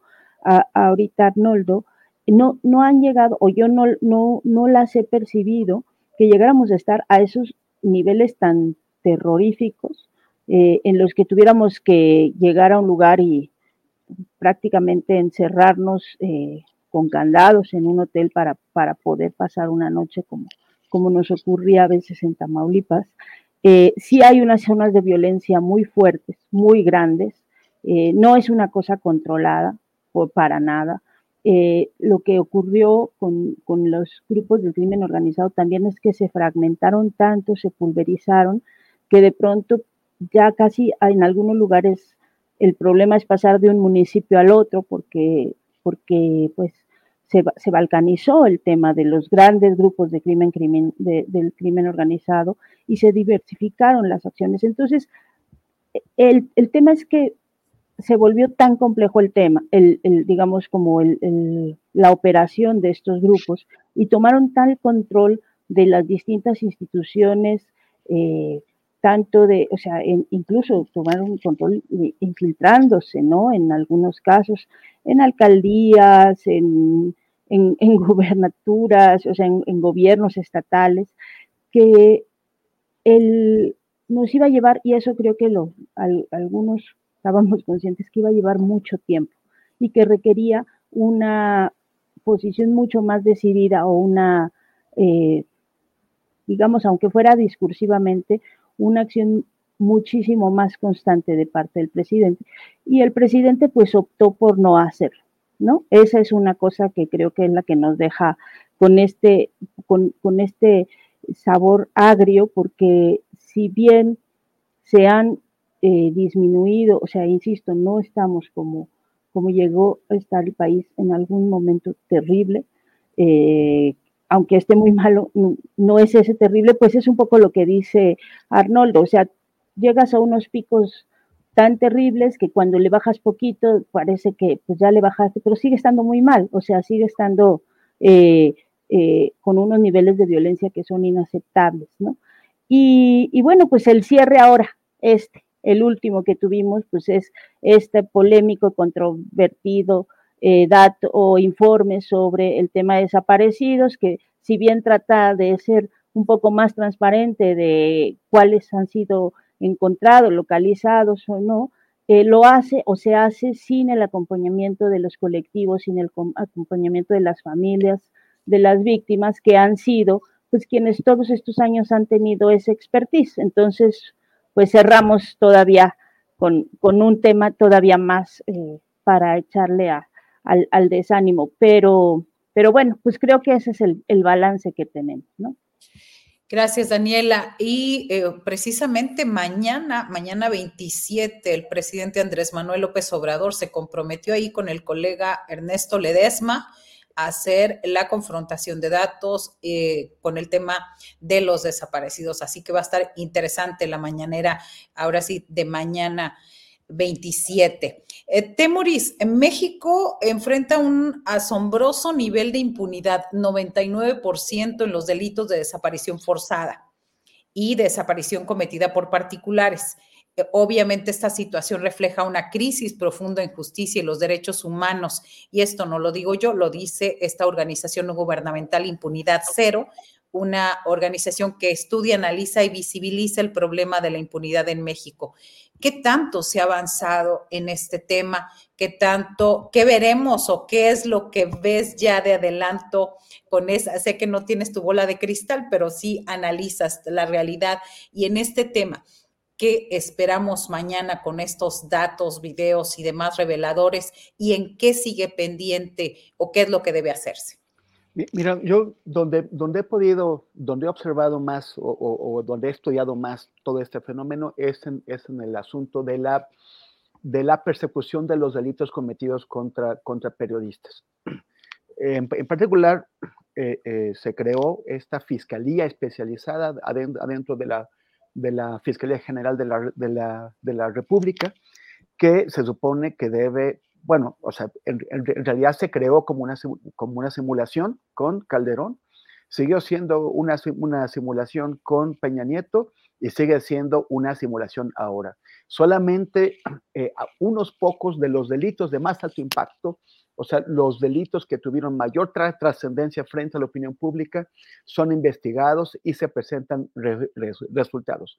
La inmensa mayoría de los delitos cometidos contra periodistas no son ni siquiera investigados, en particular en Ojos de Perro contra la impunidad del colectivo al que pertenezco, hicimos eh, eh, un, documental y una serie de, reportajes sobre el caso de Francisco Pacheco, un, un caso que fue eh, muy singular, muy especial, eh, por el hecho del conjunto de instituciones del Estado mexicano que intervino en este caso.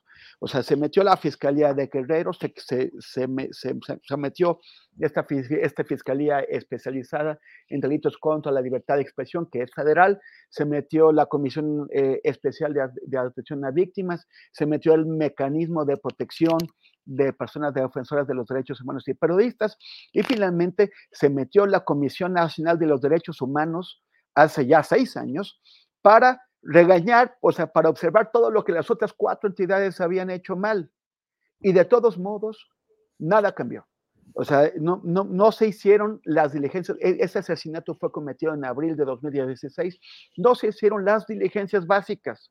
No se entrevistó a, los, a los posibles a, los testigos, ni, incluso a las personas que son sospechosas de haber ordenado el asesinato por una serie de, elementos de investigaciones que Francisco Pacheco eh, eh, hizo en, en, su, en su momento y que causaron la molestia de los políticos que, que dominaban la ciudad de, Taxco en ese momento. Y eh, existe, sabemos, un pacto de impunidad, pero, por este pacto de impunidad también está amparado en, una, en deficiencias estructurales de la Procuración de Justicia en México. Eh, para este documental fuimos a entrevistar a, Ana Lorena Delgadillo, que es la presidenta de la Fundación para la Justicia y el Estado Democrático de Derecho, que ha trabajado muchísimos casos muy delicados y, han investigado por qué no funciona la justicia. Y parte de lo que nos, de, lo que nos explicó Ana Lorena es que eh, la, la justicia es selectiva porque no porque no existen las infraestructuras ni el personal suficientes para atender todos los, todos los delitos. Un agente del Ministerio Público, le, Ministerio Público le cae así de expedientes y ese eh, agente pues, no tiene la posibilidad real de atenderlos. Entonces, ¿qué, qué expedientes atiende? Pues con frecuencia aquellos expedientes para los cuales alguien que tiene interés de que, de que se muevan, le, pues digamos, aceitan el, el proceso con un soborno. O incluso lo contrario, aquellos expedientes que alguien tiene la intención de que no se muevan y los detienen también con un pago o con algún tipo de eh, presión política, de amiguismo, de compadrazgo. Eh, son también, es también la presión pública la que a veces eh, logra que se mueva algún expediente, que la gente le ponga atención, precisamente por esa exposición eh, que, genera problemas políticos. Entonces alguien con poder dice, por favor, muéveme ya este, este expediente. Pero finalmente tenemos, o sea, ese es un tema que sigue estando fuera de la discusión pública. O sea, no, no, es algo que, se, que, nos tenga a todos discutiendo qué hacer. No tenemos a los funcionarios ni, ni, tenemos a los legisladores discutiendo ¿qué los vamos a hacer? Y lo peor es que estamos condenados a sufrir el, el, el, el Gertzato, el, el, el, el, periodo de nueve años que se cuenta a partir de 2019, o sea, hasta 2028, en el que Alejandro Gertz Manero sigue eh, al frente de la Fiscalía General de la República. Entonces, ¿cómo se va a combatir, a combatir la impunidad? Uno, si no hay una discusión de fondo sobre el hecho, ni un propósito, o sea, ojalá que las personas que están eh, siendo candidatas ahora eh, lo, lleven a sus propuestas y, se, y, se, y, quieren realmente cambiarlo. Pero si no está en la discusión, ¿cómo lo van a hacer? Y lo, y lo otro es que pues estamos atados a Alejandro Gers Manero y, a toda su corrupción y estamos también atados a una serie de fiscales estatales que han sido dejados por gobernadores no para, para buscar eh, justicia, sino para que les cubran las espaldas tras su salida del poder. Así es. Y bueno, respecto a estos datos, para redondear un poco, ya una investigación de la colega Valeria Durán hablaba de que los feminicidios en México, más de 10, en 10 años, solamente 25% habían terminado en una sentencia condenatoria. Así que esto sigue siendo bastante, bastante grave. En el tema, no sé si quieran alguien profundizar algo en, este tema de la seguridad o si no damos paso al de la economía, el, eh, tema económico. Este, alguien le va a yo, sí, quisiera nada más comentar algo a partir de esto que dice Temoris, eh, porque sí es un tema, es algo donde tendríamos que poner más atención. No solo es el asunto de las fiscalías, y ojalá fuera solo Gertz, ¿no? Porque dices, ojalá cambie a Gertz y, ya con eso lo resolvemos. No, es un problema que está en todas las fiscalías eh, estatales. O sea, se impulsó mucho esto de la de los fiscales autónomos, o sea, de, la, de las instancias autónomas, del cambio de procuración del procurador o la procuradora de justicia hacia las fiscalías, con la idea de que iban a ser las panaceas, y lo cierto es que no han funcionado, ninguna. Eh, la que digamos que funciona menos mal es la de la Ciudad de México, con sus distintas también complejidades que tiene la Ciudad de México, pero no ha funcionado este modelo y sí tendríamos que revisar desde una mirada autocrítica de, qué es lo que ha fallado eh, o qué es lo que ha faltado en esta en este, porque ya tendríamos un tiempo suficiente con la creación de las fiscalías como para empezar a ir evaluando qué es lo que ha fallado. Y a nivel estatal, en todos los estados,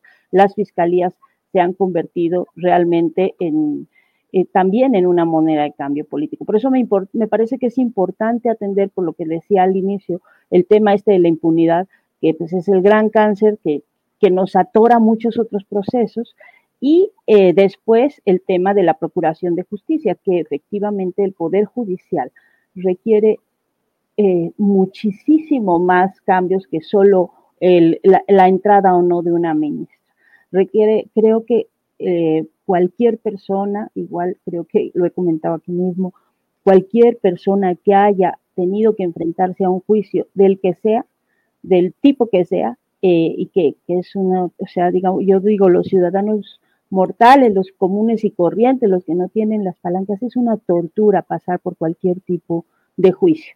Y si no te conoces a un abogado, es una tortura.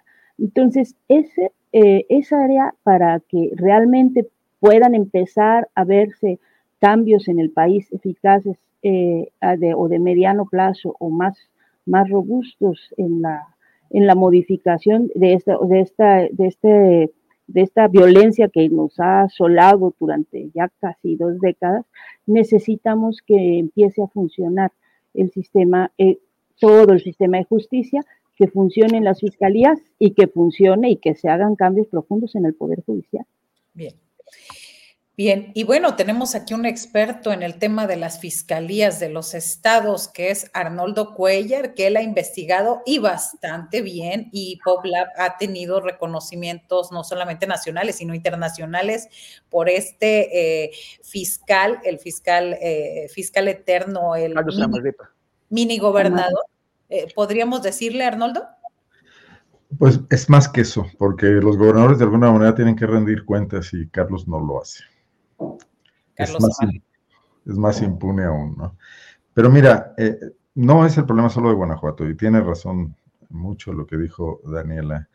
El tema es que este cambio, los fiscales autónomos hay que recordar que son, digamos, la cereza del pastel de la reforma penal que nos llevó al sistema eh, controversial, acusatorio, lo, nombran otros, que cambió la vieja forma de procesar los juicios en México y que estuvo muy vigilado, intervenido, fue un trabajo de consenso por organizaciones de la sociedad civil, por eh, instituciones universitarias, institutos de investigaciones jurídicas que intervinieron mucho durante, pues a lo largo de varios gobiernos. E, esto inició con Fox, siguió con Calderón y, entiendo que incluso con Peña Nieto todavía se dio el gran debate del pase automático y del fiscal autónomo, etcétera, la fiscalía que sirva, eh, donde veíamos esta incongruencia de que mientras los panistas peleaban eh, un perfil determinado para el fiscal de la República, no lo hacían en los estados donde ellos gobernaban, no solo Guanajuato, ¿no? Pero después no vimos que esa sociedad civil que sugirió los cambios, seguramente con el mejor ánimo y producto de estudios de gabinete y, eh, pues no sé, un aparato de observación de la realidad y, estudios comparativos con otros países, Después no ha seguido eh, revisando paso a paso el avance o el no avance del modelo que sugirieron y que quedó plasmado en ley. Eh, hay algunos estudios, cada año se hacen, obtienen recursos de, de, fuentes de financiamiento, sobre todo del extranjero, para evaluar a las fiscalías. Y son trabajos que realmente, dentro de lo técnico, son muy laxos, porque nunca le entran al tema político de fondo. O sea, nunca revisan por qué las fiscalías están dejando de hacer cosas. Dice Temoris que avanzan los expedientes que son aceitados por dinero y es indiscutible. Pero también avanzan los expedientes donde tienen interés los propios fiscales, como pasó con Gersmanero y el caso contra su familia, o donde tienen intereses políticos para hacer favores, o donde frenan la acción de la justicia para hacer otro tipo de favores. Y los mecanismos que de buena fe ideó eh, el nuevo esquema, el nuevo proceso penal, son utilizados muy, muy gandallamente para beneficiar o perjudicar dependiendo del caso. Puede haber medidas eh, de compensación aplicadas de manera extrema para que un individuo que puede ser culpable de un homicidio nunca pise la cárcel. Hay casos, en Guanajuato hay casos, están bien documentados. Y puede haber eh, otros casos donde incluso un homicidio culposo donde se quiera eh, presionar al causante de alguna manera, puede, puede ser ah, abordado con un rigor extremo, ¿no? Y, vemos que, pues, en realidad la justicia sigue siendo discrecional y sigue siendo en la medida en que los que la eh, procuran y, la, y dictan sentencias lo deciden. Nos dijo alguna vez cuando estábamos trabajando el tema del fiscal de Guanajuato, el ya fallecido eh, prematuramente y lamentablemente Alejandro Ope, que no había fiscalía en México capaz de procesar con las infraestructuras conocidas más de 3.000 homicidios al año, eso era irreal. E, entonces, ¿por qué no observar a ver eso? Se gastan enormes cantidades del presupuesto público en estos juguetes tecnológicos supuestamente para impedir eh, que se cometan delitos que de todas maneras se cometen, pero no se gastan en la otra parte, la parte donde sería eh, sancionado el delito, combatida la impunidad y, eh, bueno, pues mandar la señal inhibitoria de que quien delinque lo paga. Por eso la impunidad campea y por eso hay quien saca una metralleta y dispara contra un grupo de jóvenes sabiendo que es remoto que pueda realmente hacerse cargo de un crimen tan brutal, ¿no? Entonces yo creo que esa es una gran asignatura pendiente y no excluyo que hace falta de nueva cuenta que participe la sociedad civil, que sea autocrítica, desde luego nadie culpa al gobierno de Andrés Manuel López Obrador de este deterioro, pero sí de haberse desentendido de él en muy, en muy, buena medida. Tampoco parece preocuparle demasiado. Eh, y bueno, pues va a ser una tarea que quedará pendiente para el siguiente gobierno. A mí me causan particularmente escosor los mensajes cuando el presidente dice que confía mucho en Alejandro Gertz. Digo, seguramente confía personalmente, seguramente se conocen de mucho tiempo, pero realmente no está haciendo su trabajo y no está avanzando ni un ápice en el combate a la impunidad. Y que el presidente lo diga de esa manera, pues habla de la convalidación de una, de una omisión enorme, ¿no? Así es. Y bueno, para abonar al respecto de las fiscalías en Tamaulipas, el fiscal Irving Barrios Mojica eh, es utilizado todavía por Francisco García Cabeza de Vaca para seguir persiguiendo a sus opositores desde el exilio, desde el autoexilio en Estados Unidos, y es una fiscalía que no funciona, que se dedica a acosar a periodistas, a perseguirlos a pedirles a las oficinas de empresas eh, de información que, pues por favor, que les callen un poquito la boca. Eso es lo que se dedica a hacer en el caso de Tamaulipas. Temoris, para concluir con este tema, ¿quieres comentar algo? Sí, que bueno, el, paso, la, idea de, pasar del sistema, o sea, de, procuradores nombrados por el Poder Ejecutivo, por el, federal o por el estatal, eh, de pasar a tener esas fiscalías autónomas, pues era independizar la Procuración de Justicia del poder político. Pero en realidad esto no ha ocurrido. O sea, por una parte, los fiscales le siguen debiendo el cargo eh, eh, al poder político concreto que los que los que operó para designarlos, que los propuso, que, que, consiguió la mayoría necesaria, y por el otro lado, pues es un, es un boleto para la impunidad. O sea, cuando, cuando la gente dice, ¿por qué no eh, el, presidente López Obrador destituye a Gers Manero? Es que no puede, no puede. El, para, que, para destituirlo sería pero El problema es que ni siquiera quiere, Temoris. Ni siquiera puede, o sea, pero aunque quisiera. O sea, el, o sea ¿qué, ¿qué, tendría que hacer? Tal vez no quiere porque acepta que está fuera de, de sus manos, no lo sé.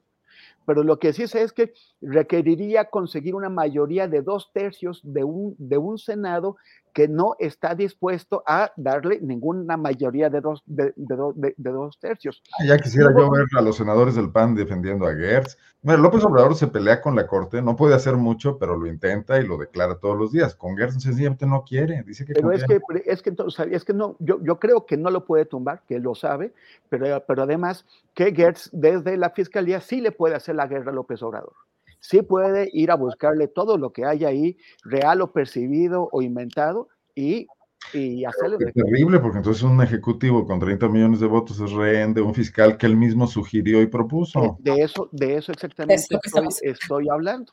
O sea, lo que el, el sistema que se creó, que, que se desarrolló fue darle una beca millonaria pagada con nuestros impuestos a un hombre para que utilice a su gusto las estructuras de procuración de justicia, en el caso federal y también en el caso estatal. O sea, ahí tienes a tu señor Carlos Amarripa, enquistado. aquí los panistas lo aman, lo saben a defender pues a cada rato y le, van a hacer una estatua próximamente, quizás. Pero, pero, bueno, por el, caso es que ese, ese sistema debe, debe reformarse para que exista la posibilidad de llamar a cuentas a los fiscales para que expliquen qué es lo que están haciendo con, con, la, con la encomienda que les dieron. Porque lo que estamos viendo es que hay un uso más, más allá de la, de la, de, de la contabilidad, ¿cómo se dice? De, de, pues de, que, de, que, de la rendición de cuentas. Sí, y sobre todo este tema que tiene que ver con ¿Cómo están? Ahorita que estamos hablando de las fiscalías y de estos casos y de esta situación, lo grave del asunto es que se convierten en superpoderes. Ya dijo Arnoldo en Guanajuato, es eh, eh, más, más que eso. Y en México, al saber esto, que yo lo recupero de Temoris, de que ni el presidente sabe, eh, a ver, no quiero, y si me está escuchando Julio, que espero que no, que esté descansando, porque dice que tiendo a Tamaulipizar, pero cabeza de vaca sigue ahí vigente. O sea, ¿en qué parte eh, falló la Fiscalía General de la República para integrar las averiguaciones, las denuncias en contra de este personaje? Y si lo dejan avanzar, va a ser diputado federal plurinominal. Es decir, un personaje con cuentas millonarias por, por resolver. Y, y, bueno, y la corrupción de los jueces federales, porque lo que hace son jueces a modo es decir, le sirven a él, eh, protegen a su familia, a su gavilla, prefieren, eh, protegen sobre todo esto. Entonces, es eh, grave, grave lo que sucede con, no solamente con la Procuración de Justicia, sino con la, el empleo de la justicia, los juzgados y la, el Consejo de la Judicatura, que me parece le ha quedado de ver mucho, por ejemplo, a Tamaulipas. Pero, vaya, perdón, sí. Sí, pero sabes qué, y, y sí quiero insistir, es que independientemente de las personas, yo sí creo que hay que revisar el modelo y que las organizaciones de sociedad civil tendrían también que entrarle a una revisión autocrítica porque durante, durante tiempo, lo que decía Arnoldo, nos, o sea, y, muchos, ¿no? Estuvimos con, esta idea de que se tenía que sepa, independizar del poder ejecutivo. Y estaba muy bien en, la, en el papel, pero los hechos, eh, creo que el, el problema, eh, eh, colegas, es que se dio por hecho o se pensó o se parte de una premisa falsa, que es no van a tener intereses. Eh, o, que los que son los juzgadores o los ministerios públicos no tienen posiciones eh, de políticas o posiciones de interés. Entonces lo que se hace es quitarle en principio al, al Ejecutivo ese poder de designar al procurador o esa relación de favores con el procurador y entregarlo a otro poder que tendría que ser, pues, no sé, legislativo, ¿no? O, los, los grupos de poder políticos que también tienen intereses. Entonces lo que se hace es que ya nadie, eh, justo lo que ha pasado es que no son controlables y eso lo estamos viendo acá en estos niveles, pero también lo estamos viendo a nivel internacional, en el caso de Colombia, en el caso de Guatemala, estas, estas superfiscalías que tienen intereses políticos y que se, ocupan de o bloquear todo o también pues hacer su propio juego, ¿no? Entonces, lo que creo que requiere una revisión mucho más profunda del, del, modelo y poder aceptar, decir, bueno, pues hay cosas que, que a lo mejor en el papel estaban bien, pero que tenemos que volver a revisar. Porque entonces tienes a estos personajes que entonces antes el presidente o el gobernador o quien fuera, pues le decía, la estás regando, te quito. Por bien mal regular, eso no es que yo quiera regresar a ese modelo, ¿eh? también lo quiero aclarar, solo creo que esto, que nosotros muchos lo pensamos como una opción, eh, parte de la premisa de que no van a tener intereses en la oposición o quienes definan o los acuerdos que tengan en el legislativo para, para, eh, para nombrarlos. Y al final de cuentas, lo único que genera es estas figuras superpoderosas que no tienen rendición de cuentas a nadie. Así es. Vayamos con el siguiente tema, compañeros, y uno eh, y que se me hace bien importante, y yo creo que podríamos seguir con esto del de tema de seguridad porque da para mucho. Nuestro siguiente tema es rumbo al 2024, ¿cómo pinta este fin de año, este año nuevo, este 2024 a la cuarta T y la oposición? Morena y aliados gobiernan 23 de los 32 entidades federativas, incluyendo las que tienen mayores electores como el Estado de México, la Ciudad de México, Veracruz y Puebla. Los estados que gobierna Morena y aliados suman un total un poquito más de 90 millones de personas, es decir, el 72% del total de los mexicanos. Arnoldo Cuellar, ¿Qué viene para Morena? ¿Cómo ves este 2024, lo que nos espera o el balance de lo que ha sido el 2023? Eh, tu micro. Digo que ahora sí sacamos la bola de cristal. Temoris, ya me regañaron tus fans porque te interrumpo. Perdón. Mira, siempre, siempre que me invitas una chela, bueno, te puedo interrumpir otras veces entonces.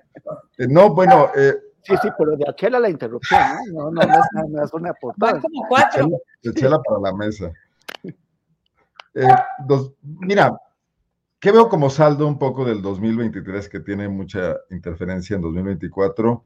Pues este, esta anticipación de las campañas que hizo trizas la legislación electoral, que a lo mejor yo no digo que la gente haya portado mal, a lo mejor la legislación es la que es muy insuficiente y trata de constreñir demasiado el tema de cómo puede darse el debate en el debate político en una sociedad que apenas está estructurando su democracia, que la está construyendo, que no la tiene para nada acabada. O sea, quienes salen a defender al INE pareciera que ya tenemos el modelo ideal se olvidan de que el INE que hizo su chamba bien, con todos los votos, lo hizo relativamente rápido, nos costó muchísimo dinero, nunca logró eh, entrarle al tema y a veces creo que por, falta de voluntad, por evitarse quebraderos de cabeza, del gasto eh, excesivo, el gasto proveniente de fuentes desconocidas y, e ilegales, por supuesto, dentro de la norma electoral en las campañas políticas y previo las campañas políticas, no investigó las campañas de odio en anteriores elecciones, etcétera, ¿no?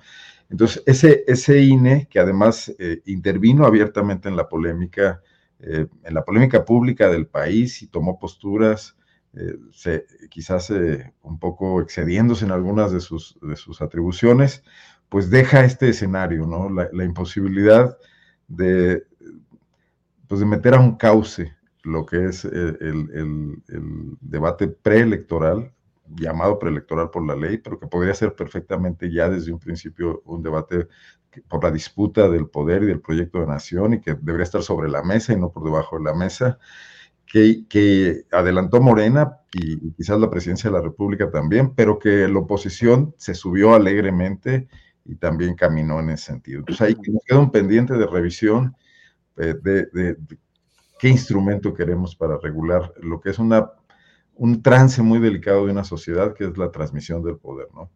En segundo lugar, bueno, pues vamos a una elección donde si las cosas se mantienen en esta tesitura, que las siempre cuestionables encuestas, cuestionables por su propio historial, no por otra cosa, de cómo se han prestado a los intereses de los propios contendientes y cómo han fallado en las elecciones anteriores y cómo han hecho ridículos espantosos sin siquiera realizar la más mínima autocrítica, pero es el instrumento que tenemos a mano para calcular cómo están las cosas. Y si se mantuviera esta distancia, creo que haría, facilitaría mucho el, tránsito, pero si la elección se, se, volviese un poco disputada, creo que nos, nos encaminamos a una crisis muy seria por ese, por ese debilitamiento tanto del Instituto Nacional Electoral como del Tribunal, causado por los propios errores de sus integrantes y también agravado por eh, el papel que tienen los actores políticos que cuando les favorece son grandes defensores y cuando no también se convierten en, en saboteadores de la institucionalidad electoral, ¿no? Entonces, pues vamos a un año donde lo más deseable que pudiera ocurrir, y no por, por cuestiones partidistas o por preferencias o por simpatías, sería que eh, los márgenes se abrieran un poco para evitar esa crisis que no nos exime como sociedad de tener que revisar. En, quizás en un escenario menos tenso y conflictuado que el actual, las reglas que nos hemos dado para eh, la transición del poder y para los protocolos que deben seguirse, para una cosa que es más importante que en sí mismo el instrumento, que es cómo vamos a discutir los pendientes que tenemos como sociedad, que están ahí, que es imposible ahorita en este momento que en una mesa pueda haber acuerdos sobre pisos mínimos por la tensión que, estamos viviendo, ¿no? Uno de ellos la seguridad, por cierto. Claro. Gracias, Arnoldo. Daniela, el PAN y el PRI, eh, y digo el PAN y el PRI porque ya se están desligando el PRD y alguien pregunta qué es el PRD ya, ¿verdad? Bueno, el PAN y el PRI, su mayor apuesta es de que sea eh, vencer a Morena y aliados para no lograr la mayoría calificada, las tres cuartas partes del Congreso. Como has visto en este 2023 a la oposición, ¿crees que les mueva un poco? ¿Crees que lo logren? ¿Cómo, cómo ves tú esta situación? Ay, a ver, yo creo que la, oposición eh, no está muy desdibujada, que eh, va, eh, en una carrera contra sí, o sea, con, como metiendo puros autogoles, ¿no? No, no le veo pies ni cabeza a la oposición, esa es una realidad. Me parece que el problema que tiene Morena enfrente no es la oposición, aunque, bueno, voy a hacer una acotación ahorita, pero digo, en principio no es la oposición, sino Morena misma. O sea, Morena está peleando contra sí mismo, contra varios problemas que trae eh, también arrastrando y sobre todo creo que es en este si se da este margen, eh, con lo que tendría que pelear es con el abstencionismo, porque si la gente ya da por hecho que va a ganar y que ya tiene un margen muy amplio eh, y no está absolutamente convencido de sus candidatos, pues no va a salir a votar. Entonces, eh, la gran carrera creo que ahorita, en este momento, está enfrentando, en, ahorita, si fuera ahorita las elecciones, Morena es una batalla contra, digamos, contra, sus mismas fallas y contra sus mismas contradicciones. Eh, ahora, esto puede cambiar porque ya vimos señales de que ante la falta de propuesta programática, de candidatos idóneos, de opción y de, incluso de una presentación básica ideológica de la oposición, que es imposible porque mezclaron una cosa rarísima. Eh, o sea, digamos, mezclaron, eh, tiene una falla de origen, que es como el antagonismo de, las propias eh, historias de los partidos. pero ante este desdibujamiento, lo que sí se ve que van a empezar a hacer, y eso lo vimos con, con esta imagen de la revista Siempre de Claudia Sheinbaum, que, sea, que ha sido tan controvertida y que ha sido tan terrible, pues, eh, es que se va a apelar a esto que le llaman y que le llamaron desde 2006 las campañas de contrastes, que básicamente es una guerra sucia, muy fuerte. Eh, y uno de los temas que yo creo que se va a agarrar, eh, por el cual se van a agarrar, como en el ámbito económico, no se puede, porque realmente eh, lo que estamos viendo, estamos cerrando el año, el 2023, pues con unos números, miren, les voy a decir aquí, estaba leyendo una nota del país eh, que decía, vean el título, decía remontada, optimismo y eh, récords, ¿no? así cierra un 2023 soñado para la economía mexicana. Soña, yo dije, bueno, Imagínense, ¿no? Entonces, eh, uno a veces tiene estas lecturas, lees, la prensa eh, eh, corporativa y sí te llevas así como unas sorpresas con esos títulos. Bueno, él la soñaba, pero realmente lo que tenemos es un mercado laboral, dice ahí, sólido, el tema este de la, de, la inesperada, dice, actividad en Estados Unidos, tenemos fuerte inversión, un crecimiento que hace un año había este, algunos analistas que decían que no iba a llegar ni al 0%, y bueno, pues está teniendo ese crecimiento. Entonces, eh, tenemos esto de que el Fondo Monetario Internacional consideró a México como una de las 12 eh, países con, con, mejores economías, ¿no? Arriba de España, de Corea del Sur o de Australia. Entonces, como, como por ese lado no va a estar muy difícil, ¿no? Porque incluso los proyectos de desarrollo del sureste, pues son factores que también están impactando en, estos buenos números, la actividad económica está moviéndose, eh, tenemos eh, pues el aumento del salario mínimo, tenemos los programas sociales, pues yo creo que la, la campaña va a estar, eh, y tenemos que prepararnos a eso por el tema de la seguridad, que claramente es el, el flanco más débil que tiene ahorita el gobierno de López Obrador, y creo que por ahí va a ser el, eh, un tema, y eso es bien delicado. Eh, ya lo hemos visto en otras elecciones, eh, cuando se nos mete ahí todo el tema, pues, es, pues ha sido muy doloroso, ¿no? O sea, muy terrible. En, elecciones anteriores aumenta la violencia, violencia contra candidatos, violencia contra periodistas, violencia contra personajes claves de la vida pública. Eh, y creo que ese es el, para mí el mayor riesgo, ¿no? Que en una acción ya muy desesperada, eh, pues le apuesten a estas campañas de contrastes y que quieran empezar a, en lugar de abonar para construir un mejor sistema de justicia, una mejor discusión de, lo que se tiene que arreglar, pues lo que sea es empezar a atacar eh, con esta campaña por el asunto de la inseguridad y me parece que ese es el, escenario pues, pues más riesgoso que podemos tener. Bien. Temoris, en esta evaluación del 2023, ¿cómo MC, Movimiento Ciudadano, cuál sería tu evaluación de este 2023 o lo que le espera? Porque ya este, se ve pues se ven muy acotados, se ven ya minimizados. ¿Cuál es tu, tu opinión al respecto? Bueno, primero nada más quería comentarte que siempre uno ve, o sea, bueno, siempre cuando hay ataques, ¿no? Que es común, siempre son como los mismos, ¿no? Y dando la vuelta así, el mismo tema y mismo ángulo de, ataque. Pero a veces alguien llega con algo rarísimo, y, y ahora sí, una persona que, eh, Eduardo García, puso, mi ley no estaría destruyendo Argentina de no ser por caníbales como Greco. Vi. Y, yo así, yo me quedé así como que, wow, o sea, ese, sí me sorprendió.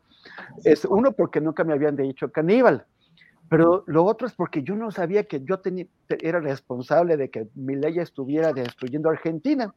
Si, si algo tengo que ver, pues mis disculpas a las amigas y a los amigos de, Argentina por lo que sea que yo, eh, por la responsabilidad que pueda, que pueda tener. Pero bueno, sí, sí estuvo muy divertido este, este comentario.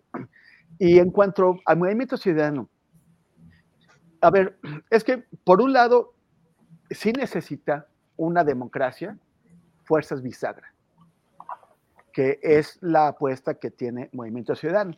O sea, para no llegar, por ejemplo, a situaciones como las que estamos eh, eh, ahora, de estancamiento o de, o de, congelamiento del Congreso, en donde el Congreso solamente sirve para los cocolazos, para que se repartan cosas, para que se vistan de dinosaurio, para que, para que se avienten eh, ahí cosas, pero no sirve para cumplir con su función fundamental existencial, que es legislar hay, una, hay una minoría de, de, bloqueo suficientemente fuerte como para que impedir que, que, todo se mueva. Y tampoco la mayoría ha tenido pues grandes intenciones de, de seducir a la, a la o, sea, o de seducir por las buenas mediante el debate a esta minoría de, de bloqueo. Movimiento Ciudadano no tuvo en 2021 suficientes votos como para hacer la, la, la, bisagra, una bisagra con la que se pueda hablar, que pueda presionar a la mayoría para ceder en algunos puntos importantes y que, y que también pueda eh, eh, de pronto colocarse del, lado de la oposición o del lado de la mayoría, ser el, el, eh, el factor que de, de resolución.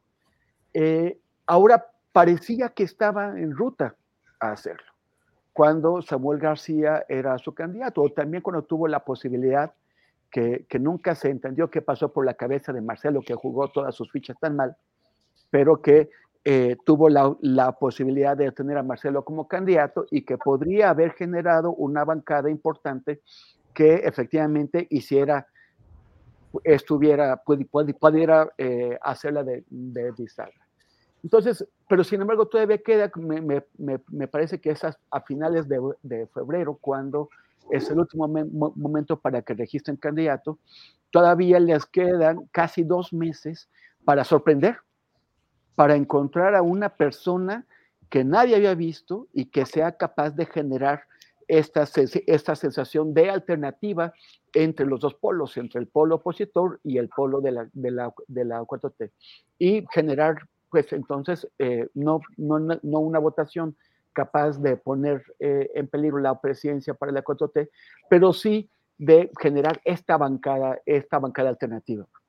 Eh, hay que ver si, si le sale, porque eh, el otro día el diario Reforma dijo que, que, Dante Delgado había colocado un sombrerito suyo así, lo cual significaba que él quería ser candidato. No, los, no lo sabemos, por lo pronto, quién sabe de quién van a echar mano. pero por el otro lado, por, por el de la inseguridad, la inseguridad, a ver, estaba, estaba, viendo también este, este periódico hoy que pone un análisis que hizo la agrupación Causa en Común sobre masacres eh, en estos días, en este año. Entonces hubo, el récord lo, tiene el insigne estado de Guanajuato, eh, luego sigue Guerrero, luego sigue Zacatecas y, después sigue Chihuahua. O sea, y, también vi el, el, diario El País que decía que la gran base electoral de la oposición para este año va a ser la seguridad. Pero el tema es, es muy difícil para la oposición, que es fundamentalmente el PAN y aliaditos, eh, eh, tomar como base electoral la seguridad cuando tiene resultados en Guanajuato y en Chihuahua tan malos. Ahora, el, para, a mí me parece que ya no, no tiene caso este tema de decir que, que, la, que la 4T que, eh, recibió una, una, mala herencia y que por lo tanto eh, se justifica que no haya obtenido los resultados que esperábamos. Porque algún resultado obtenido, que es fundamentalmente de, el detener la tendencia que venía subiendo desde Calderón y, desde, y desde Peña Nieto. Entonces, vale, detienen la tendencia, pero eso no es lo que nos prometieron. Eso no es lo que nos prometieron nos prometieron bajar la inseguridad.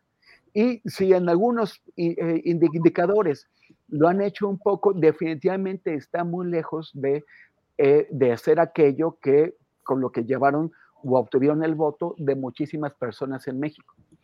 Entonces, eh, ya, ya, no, ya no sirve el tema, el, el, pretexto de que, bueno, es que en cuántos años quieres que lo hagan.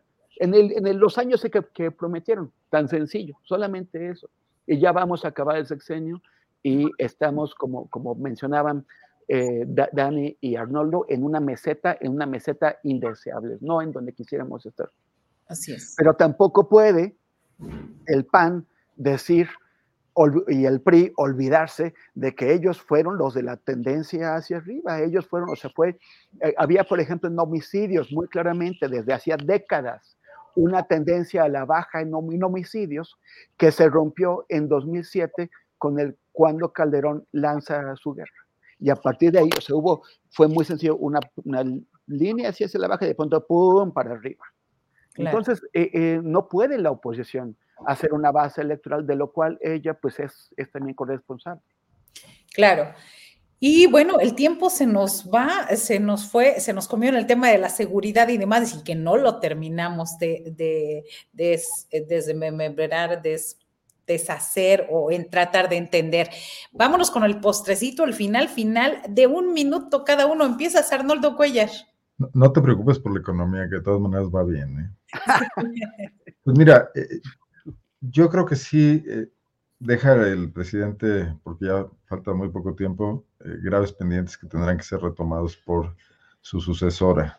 Y me refiero a su sucesora porque son dos mujeres las que, las que y ocupan el primer lugar en las encuestas, aunque sea con una distancia. Pero, por ejemplo, el tema de las adicciones, que el presidente se ha referido con bastante ligereza, por cierto, al vincular esto como, como un entorno, quizás, o como una una causal de la puesta en riesgo de algunos de los jóvenes que han sido víctimas de asesinatos, también merecería una respuesta institucional. Y no es desde el punto de vista de las campañas publicitarias. Eh, yo creo que habría dos instrumentos importantes. Uno de ellos sería reactivar, además funcionaba y había experiencia en hacerlo, la encuesta nacional de adicciones, eh, desde con el INEGI, eh, para tener un poco el termómetro de la evolución de, este fenómeno, ¿no? Que es un fenómeno de salud pública vinculado a una actividad criminal. La resultante al final del día es una afectación a la salud pública, porque el consumo de drogas como el consumo de alcohol no, son exclusivamente problemas individuales, son problemas sociales y se dan en ambientes que los propician y frente a entornos familiares, laborales, eh, quizás estudiantiles, que no saben cómo afrontarlo sin ayuda, que es muy complicado y que ahí tienen que entrar los especialistas y que tienen que venir de alguna manera auspiciados desde el Estado. Entonces, esas dos vertientes, por ejemplo, no se han avanzado mucho. Alguien podrá decirme, bueno, tuvimos la pandemia, el sector público y la desaparición del Seguro Popular, la construcción del INSABI. De cualquier manera, son respuestas burocráticas. Creo que es un tema fundamental si queremos desmontar la crisis que, es doble, tiene doble cara, que es violencia y que es sacrificio de una generación completa por, eh, por la tenaza que dan las adicciones y la vinculación de estas con la violencia como víctimas, como victimarios, ¿no? Creo que ahí sí, pues quedará un pendiente importante que tiene que ser tomado con urgencia desde el principio, ¿no? Así es. Daniela Pastrana, tu postrecito final final.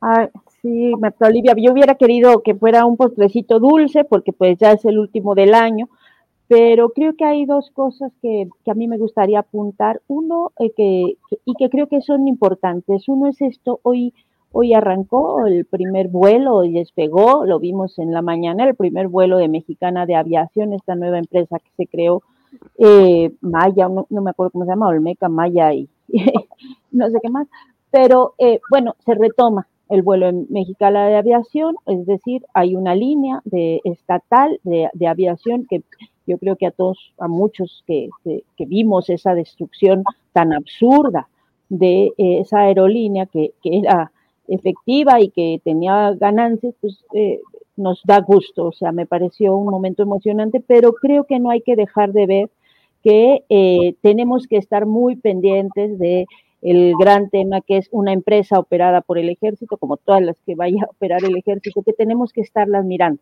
porque aunque no esté yo convencida de que la militarización, eh, o sea, que es una militarización como tal, como se ha dicho, eh, porque han estado los militares haciendo muchas otras cosas que no son perseguir políticos, cosas así, eh, el tema de que sean empresas militares o empresarios militares es muy delicado. Entonces, tenemos que estarle siguiendo para el año que entra con mucha lupa la forma en la que va a operar o no, porque es la herencia que se va a dejar al siguiente administración.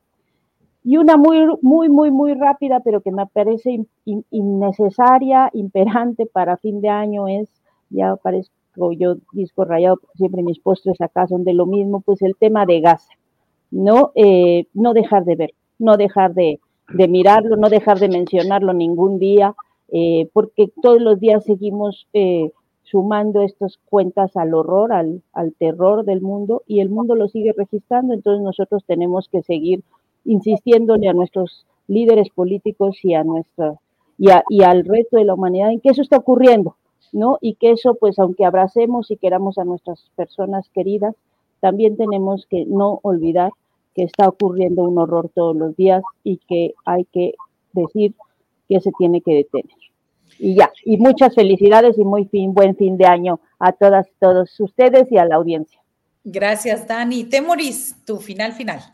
Sí, este, bueno, yo con Dani, como dice ella, eh, eh, con el tema de Gaza, y recordarles que, que, precisamente a partir de la cobertura que hicimos y de todo el apoyo que recibimos de muchísima gente y de algunos medios independientes como este, lanzamos un nuevo proyecto eh, de, de, blog y, news, y newsletter, cosa que llega a los, a los buzones de email de la gente, que se llama Mundo Abierto y lo, lo lanzamos ya para, para, mantener la cobertura del, del tema Gaza, que, que, es, que es gravísimo. Esta y la, eh, ahora si ustedes se fijan, en mis redes sociales está el, último texto que hicimos sobre eh, la guerra del Estado de, Israel contra el periodismo. Ha matado más periodistas que ningún otro país desde que tenemos registros. O sea, tiene, eh, ha sido una matazón de periodistas histórica, histórica. Entonces, lo contamos con mm, videos y, documentos, investigaciones.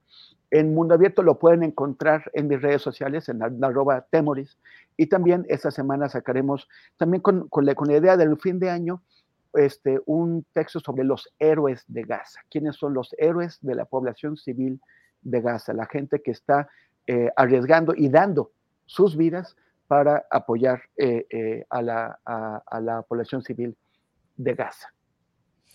Gracias, gracias Temoris, gracias por esta mesa de periodistas, la última mesa de periodistas del 2023, Arnoldo Cuellar, Daniela Pastrana, Temoris Greco, a los moderadores, seguidores de Astillero Informa y en especial a Julio Hernández López, el jefe de esta tripulación. Gracias, gracias por estar hoy aquí.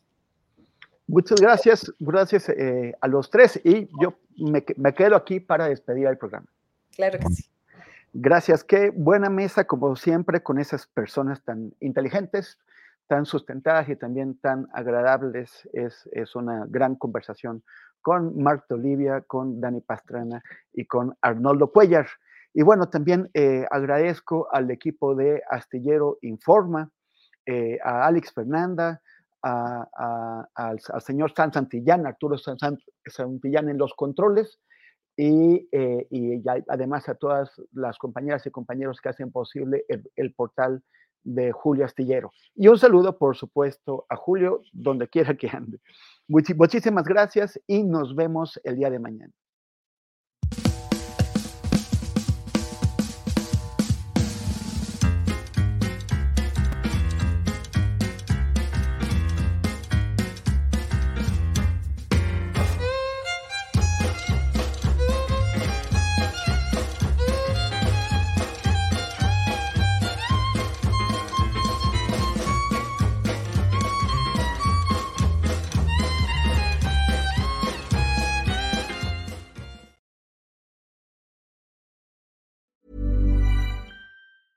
En Sherwin Williams somos tu compa, tu pana, tu socio, pero sobre todo somos tu aliado, con más de 6.000 representantes para atenderte en tu idioma y beneficios para contratistas que encontrarás en aliadopro.com. En Sherwin Williams somos el aliado del PRO. Para que te enteres del próximo noticiero, suscríbete y dale follow en Apple, Spotify, Amazon Music, Google o donde sea que escuches podcast. Te invitamos a visitar nuestra página julioastillero.com.